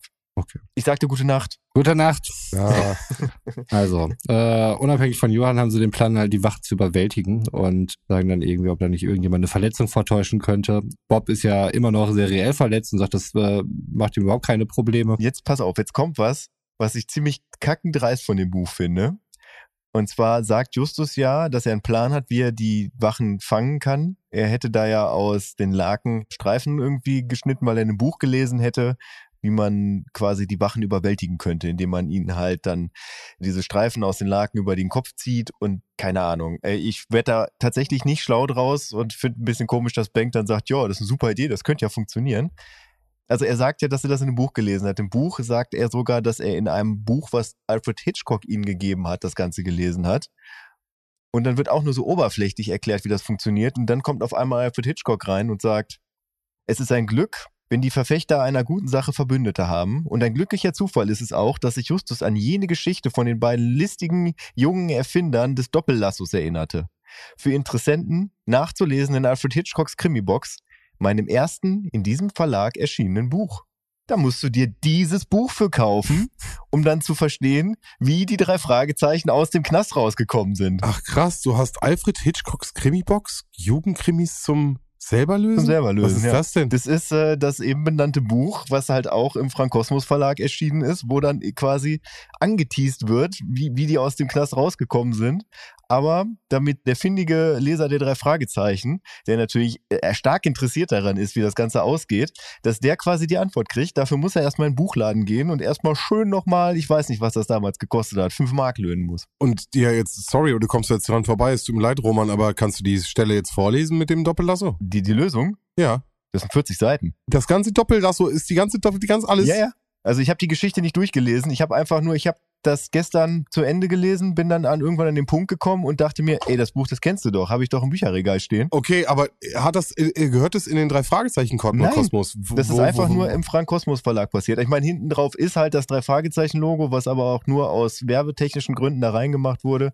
Das sind einfach nur vier Geschichten, die, äh, vier Krimi, Jugendkrimi-Geschichten, unabhängig von irgendwie dem Drei-Fragezeichen-Kosmos. Alter, okay, ich bin mega geflasht. Krass. Es tut mir leid, Roman, aber davon habe ich noch nie gehört. Deswegen, Ich sorry. vorher auch nicht. Ich fand das nur krass, dass halt so, so quasi Inbook-Käufe da angeboten werden. Ja, krass. Bin richtig geflasht. Ich will das haben. Ja, wir haben jetzt ja auf Spotify einen Drei-Fragezeichen-Kanal. Haben wir den überhaupt schon? Wenn ihr das jetzt hört und der Drei-Fragezeichen-Kanal da ist, dann haben wir ihn schon. Wenn nicht, dann nicht. Falls ja, werdet ihr auf jeden Fall auch mehr, bestimmt mehr darüber erfahren, wenn äh, Sven und Götz ein Special darüber machen werden. Ja. Wo ich dann leider keine Zeit habe. Ja, ich finde, also, ja, ich, Entschuldigung. nee, kann ich verstehen. Also als, als Fan der Serie kann ich das verstehen. Wenn auf einmal sowas auftaucht, denkst du, ja, was, das gibt's und das hat was damit zu tun, ist ja mega krass. Mega. Das konnte ich nicht auf mir sitzen lassen. Das musste ich ja auf jeden Fall auch äh, ins Forum bringen. Sorry, Roman, in dem Fall. Wir werden es überleben. Wir alle hier in diesem Hörspiel überleben werden. Auch wenn Bob so tut, als äh, würde er gerade zugrunde gehen, aber halt auch nur um die Wachen anzulocken. Und die Wachen werden überwältigt mit einem Laken, wie es meine Unterlagen auch nahelegen. Dann haben wir dann erstmal einen ziemlich coolen Übergangssound. Nices Elektrostück, würde ich gerne mehr von hören. Sie flüchten halt eben aus dem Gefängnis und verstecken sich in der Kirche und alle sind auch wieder dort. Also auch, ähm, wie hieß die Schwester von Bank nochmal? Britta. Britta, genau, und äh, Grüße an die Schwester von Bengt. Grüße. Hm. Und äh, Peter ist halt auch da. Es wird ja gesagt, es sind freundliche Ratten in der Kanalisation. Im Buch ist halt wirklich auch nochmal über Seiten lang beschrieben, wie sie durch die Kanalisation warten und dort dann halt auf Britta treffen und ihren Cousin Olof, die da mit einem Schiff durch die Kanalisation durchschippern und zwischendurch versuchen sie dann immer wieder die Kanalisation zu verlassen, werden dann aber vom Werkschutz da überrumpelt und müssen dann wieder weiter, treffen dann irgendwann auf Peter, wollen dann bei dem Hotel, in dem Bert Young residiert, die Kanalisation verlassen und dann kommt Olaf noch drauf, nee, da werden die ganz bestimmt sein, hier der Werkschutz. Wir müssen halt hier ein bisschen vorher raus und dann gehen wir den Rest zu Fuß. Da werden sie dann halt auf offener Straße überrumpelt vom Werkschutz und dann fliehen sie in die Kirche, weil sie keinen anderen Ausweg sehen. Aber man kann auch einfach sagen, sie fliehen in die Kirche, weil das ein sicherer Ort ist. Es ist einfach nur wichtig, dass sie in der Kirche landen, damit gleich Ja. das passiert, was passiert. Bis 8 Uhr muss nämlich Lars in seinem neuen Amt bestätigt werden. Wie wir wissen, funktioniert das ja nicht ohne Spinne. Also gucken Sie, wie Sie irgendwie Zeit schinden können oder sonst irgendwas machen können, um dieses Ereignis zu verhindern, weil ansonsten würde automatisch Forceback dann halt eben der, der Direktor bleiben. Whatsoever. So richtig gecheckt habe ich äh, noch nicht diese Regeln, die auf dieser jahrelangen, zwei Jahre langen Tradition dann halt eben beruhen, aber trotzdem sehr ernst genommen werden. Sie überlegen sich dann, dass sie halt die Magnusglocke läuten werden, um Forceback zu bremsen. Diese Magnusglocke, das wäre diese Glocke, die, die auch die, die wir eben auch als Siegerglocke dann letztlich äh, kennengelernt haben. Und das sollte wohl dann irgendwie Verwirrung stiften, wie ich es äh, verstanden habe. Nee, das sollte im Stile des Grafen Magnus aus dem Buch, der halt auch in die Enge getrieben wurde und um seinen Gefolgsleuten darzulegen, dass er noch lebe, hat er dann halt diese Glocke geläutet, damit die wissen, okay, Magnus lebt noch, wir dürfen noch nicht aufgeben, so jetzt wird irgendwie hier die letzten Kräfte mobilisiert und wir schlagen den Feind nieder. Ja, diesen Übertrag, so, da denkt sich Justus, das könnte funktionieren, das könnte so die letzte Instanz sein, die, die Bürger Magnusstedts nochmal zu mobilisieren und gegen Staffan Forsberg aufzutreiben. Und der nächste Move ist ja, dass ja das Ganze über Radio und Fernsehen übertragen wird. Und dadurch, dass sie die Glocke läuten, kommen alle zu dieser Kirche, weil sie wissen wollen, was da los ist. Das heißt, niemand ist mehr vor dem Radio, niemand ist mehr vor dem Fernseher. Das heißt, keiner hört diese Bekanntmachung. Mhm. Ja, also irgendwie schaffen sie es dann halt auch, dieses Zahnrad da zu drehen und die Glocke zu läuten und die Leute gucken dann eben auch und dann regen sie sich irgendwie über Forceback auf. Aber das habe ich jetzt nicht so wirklich gecheckt. Warum regen die sich jetzt über Forceback auf, weil diese Magnusglocke läutet? Naja, aus dem Grund, den ich gerade benannt habe. Ne? Also, dass diese Magnusglocke eigentlich nie geläutet wird, außer es passiert irgendwas Abgefahrenes. Also unter den Bürgern sind halt überall, das wird natürlich im Hörspiel ja nicht benannt, Mitglieder von dieser Untergrundorganisation, dem Sperrmannsverbund, die dann halt Stimmung gegen Staffan Forsberg machen. Da habe ich auch noch stehen, dass Young die irgendwie aufgestachelt hat. Aber ja, ich finde halt diese Aufregung, warum diese Aufregung wegen der Glocke gegenüber Forsberg, wird mir im Hörspiel dann nicht so klar an der Stelle. Ja, weil quasi zwei Tage da in fünf Sekunden dargestellt werden. Also im Buch werden die dann gefangen genommen, nachdem sie die Glocke geläutet haben, kommen in den Knast, werden da tatsächlich auch an die Polizei Houston wegen äh, Werkspionage übergeben und dann kommt halt Burt Young an, zusammen mit seinem Cousin, um das Ganze dann aufzuklären und Lars zu rehabilitieren, die dunklen Machenschaften von Staffan Forsberg da ans Licht zu treiben und ja, dass im Endeffekt dafür gesorgt wird, dass alles am Ende zum Guten kommt. Okay, also kann sein, dass es im Buch irgendwie Sinn ergibt. Äh, Fürs Hörspiel fand ich es irgendwie nur verwirrend und ich dachte, ich hätte halt wieder irgendwie fünf Minuten einfach nichts gehört. Ich weiß nicht, also da ich so ein bisschen buchgeblendet bin, Sven, möchtest du? Nee, ich, ich versuche, ich bin aber eher bei Roman. Äh, die Glocke hat was Besonderes. Die Verkündung, dass jetzt jemand diesen Posten inne hat, soll verkündet werden. Wir hatten den Zwiespalt der Bevölkerung so ein bisschen. Es scheint diese Spielmänner zu geben, die Revolution, die das nicht wollen. Und deswegen war es vielleicht jetzt so dieser Aufschrei der Leute, die nicht wollten, ja. dass halt, aber das kommt nicht raus. Da kann man sich jetzt irgendwelche Sachen zusammenziehen. Deswegen, Roman, äh, muss ich geben. Alles gut. Okay. Ich denke wahrscheinlich auch wirklich, also diesen ganzen Punkt mit Untergrund, Revolution gegenüber diesem Gesellschaftssystem, ne, das hätte ja, ja. Da hätte man ganz viel draus machen können noch, noch zusätzlich. Ja, wird da leider ein bisschen verpasst. Naja, aber äh, Lars kommt auf jeden Fall in die Kirche und freut sich mit den Jungs. Und da fällt Justus dann wieder ein, eine Spinne ist eine Spinne. Also das, was wir eben dann schon mal gehört hatten, eben von Johann. Dann fällt auch der Satz, dass, ich glaube, Bob sagt es, Justus rutscht auf den Knien herum. Das überlässt er sonst immer nur uns. Mhm. Passt er da irgendwie zu dem ganzen Gebaren von Justus. Und Justus hat die Spinne gefunden. Sie war halt irgendwo im Spinnennetz. Also da, wo man vielleicht eine normale Spinne vermutet ja. hätte. Und Bob hat sie wohl dort versteckt. Und da hatte ich jetzt irgendwie ein bisschen Probleme, weil Bob hat die Spinne doch das letzte Mal im Hotelzimmer gehabt. Korrekt. Die sind auch wieder ja, ins Hotelzimmer zurückgegangen. Ah, okay, das habe ich dann. Ich dachte, die wären immer noch in der Kirche ja. gewesen. Nein, nein, nein, nein. Die sind ins Hotelzimmer zurückgegangen. Das war mir da nicht klar. Weil ja klar ist, dass die Spinne irgendwo da sein muss. Okay. Weil der Werkschutz hat sie halt noch nicht gefunden. Okay, ich dachte, Lars wäre zu denen in die Kirche gekommen. Die wären jetzt in der Kirche und da wäre die Spinne gewesen. Das hatte für mich dann irgendwie keinen Sinn ergeben. Aber gut, dann ist das so.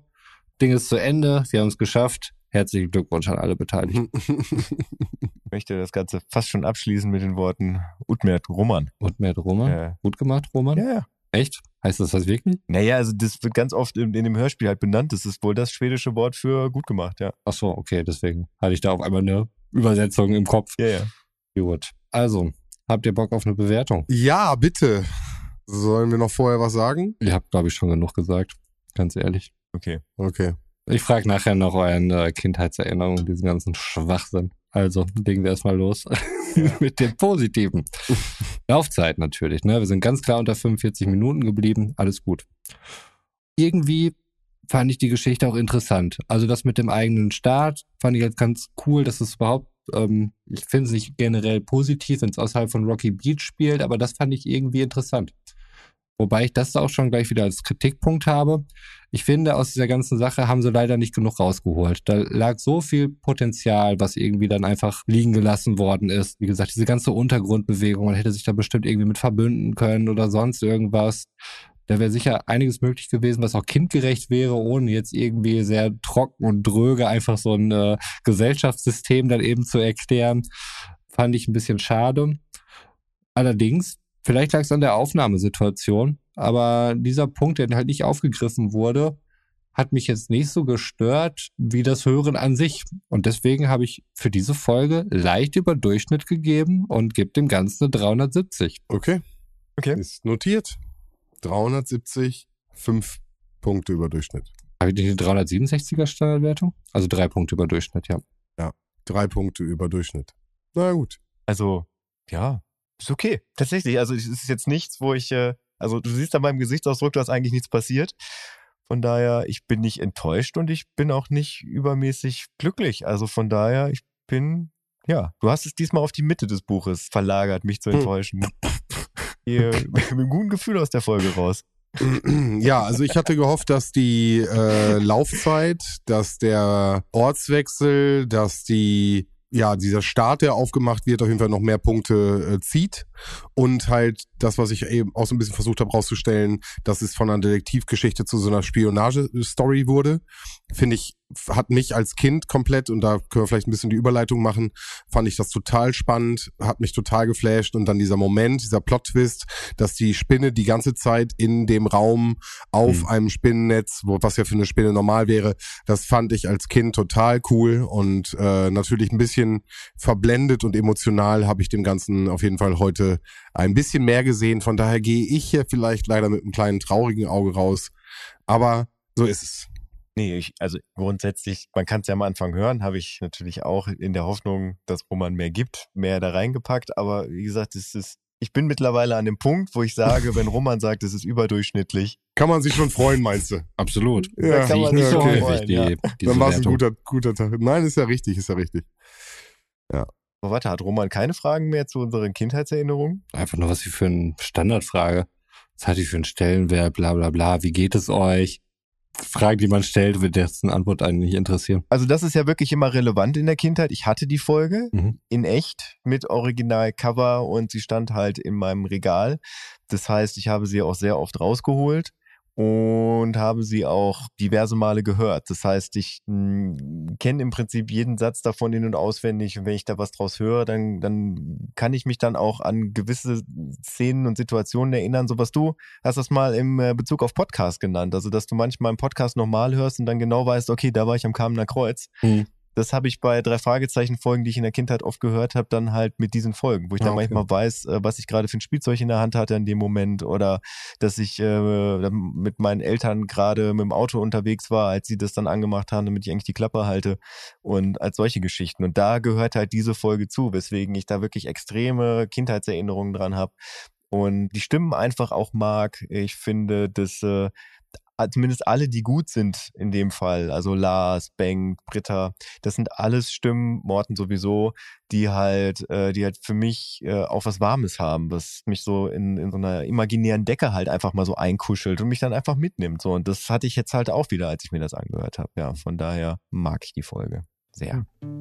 Roman, letzten Worte gehören dir. Hau raus. Zwei Jahre wirklich. Götz hat mich kurz vor der Aufnahme darauf aufmerksam gemacht. Roman, welche Folge ist das? 24. Weißt du, was das bedeutet? Dass wir das jetzt schon seit zwei Jahren machen. Das ist echt verrückt. Und irgendwie ist mir auch kein dickes Fell gewachsen. Vielleicht im nächsten Monat. Wir sehen mal. Wir sehen uns zur nächsten dritten Abfahrt. Also haut rein. Bis dann. Ciao. Nächsten Monat die singende Schlange, Roman. Das wird so geil. Also du musst die wirklich, du musst die wirklich in einem ruhigen Setting hören. Bitte. Nicht mit Kindern. Mhm. Nicht mit Kindern. Du Okay. brauchst, du brauchst Ruhe. Für diese Folge wirklich richtig, richtig viel Ruhe. Ich bin gespannt. Und ihr da draußen seid auch gespannt. Es wird nämlich richtig gut. Bis dahin verabschiede ich mich. Fahrt vorsichtig. Gute Fahrt. Ich dachte, wir haben uns darauf geeinigt, dass wir sowas nicht mehr machen, Sven. Was denn? Dieses am Ende der Folge hypen, damit Roman da schon mit so einem ganz, ganz kritischen Auge drauf guckt. Das habe ich bis nächsten Monat sowieso wieder vergessen. Also macht euch da keinen Stress. Ihr könnt ja alle sagen, was ihr wollt. Sein Hashimitenfürst. Da kann ich mich drauf verlassen. Ach ja. Das ist alles safe. Richtig, der Hashimitenfürst. Und damit verabschiede ich mich aus dieser äh, Folge der dritten Abfahrt und wünsche euch einen wunderschönen guten Morgen, einen wunderschönen guten Vormittag, einen wunderschönen guten Mittag, einen wunderschönen guten Nachmittag, einen wunderschönen guten Abend oder wie in meinem Fall gleich eine wunderschöne gute, Nacht. wann immer ihr das hört. Und ihr hört das da draußen nicht, aber das Nacht, das war gerade so on point von den beiden, dass ich ein bisschen stolz auf euch bin. Haben wir noch zwei Jahre dafür gebraucht. Gut, Mac Roman, Sehr gerne. gut, Mac Sven. Danke. Und damit äh, gute Nacht.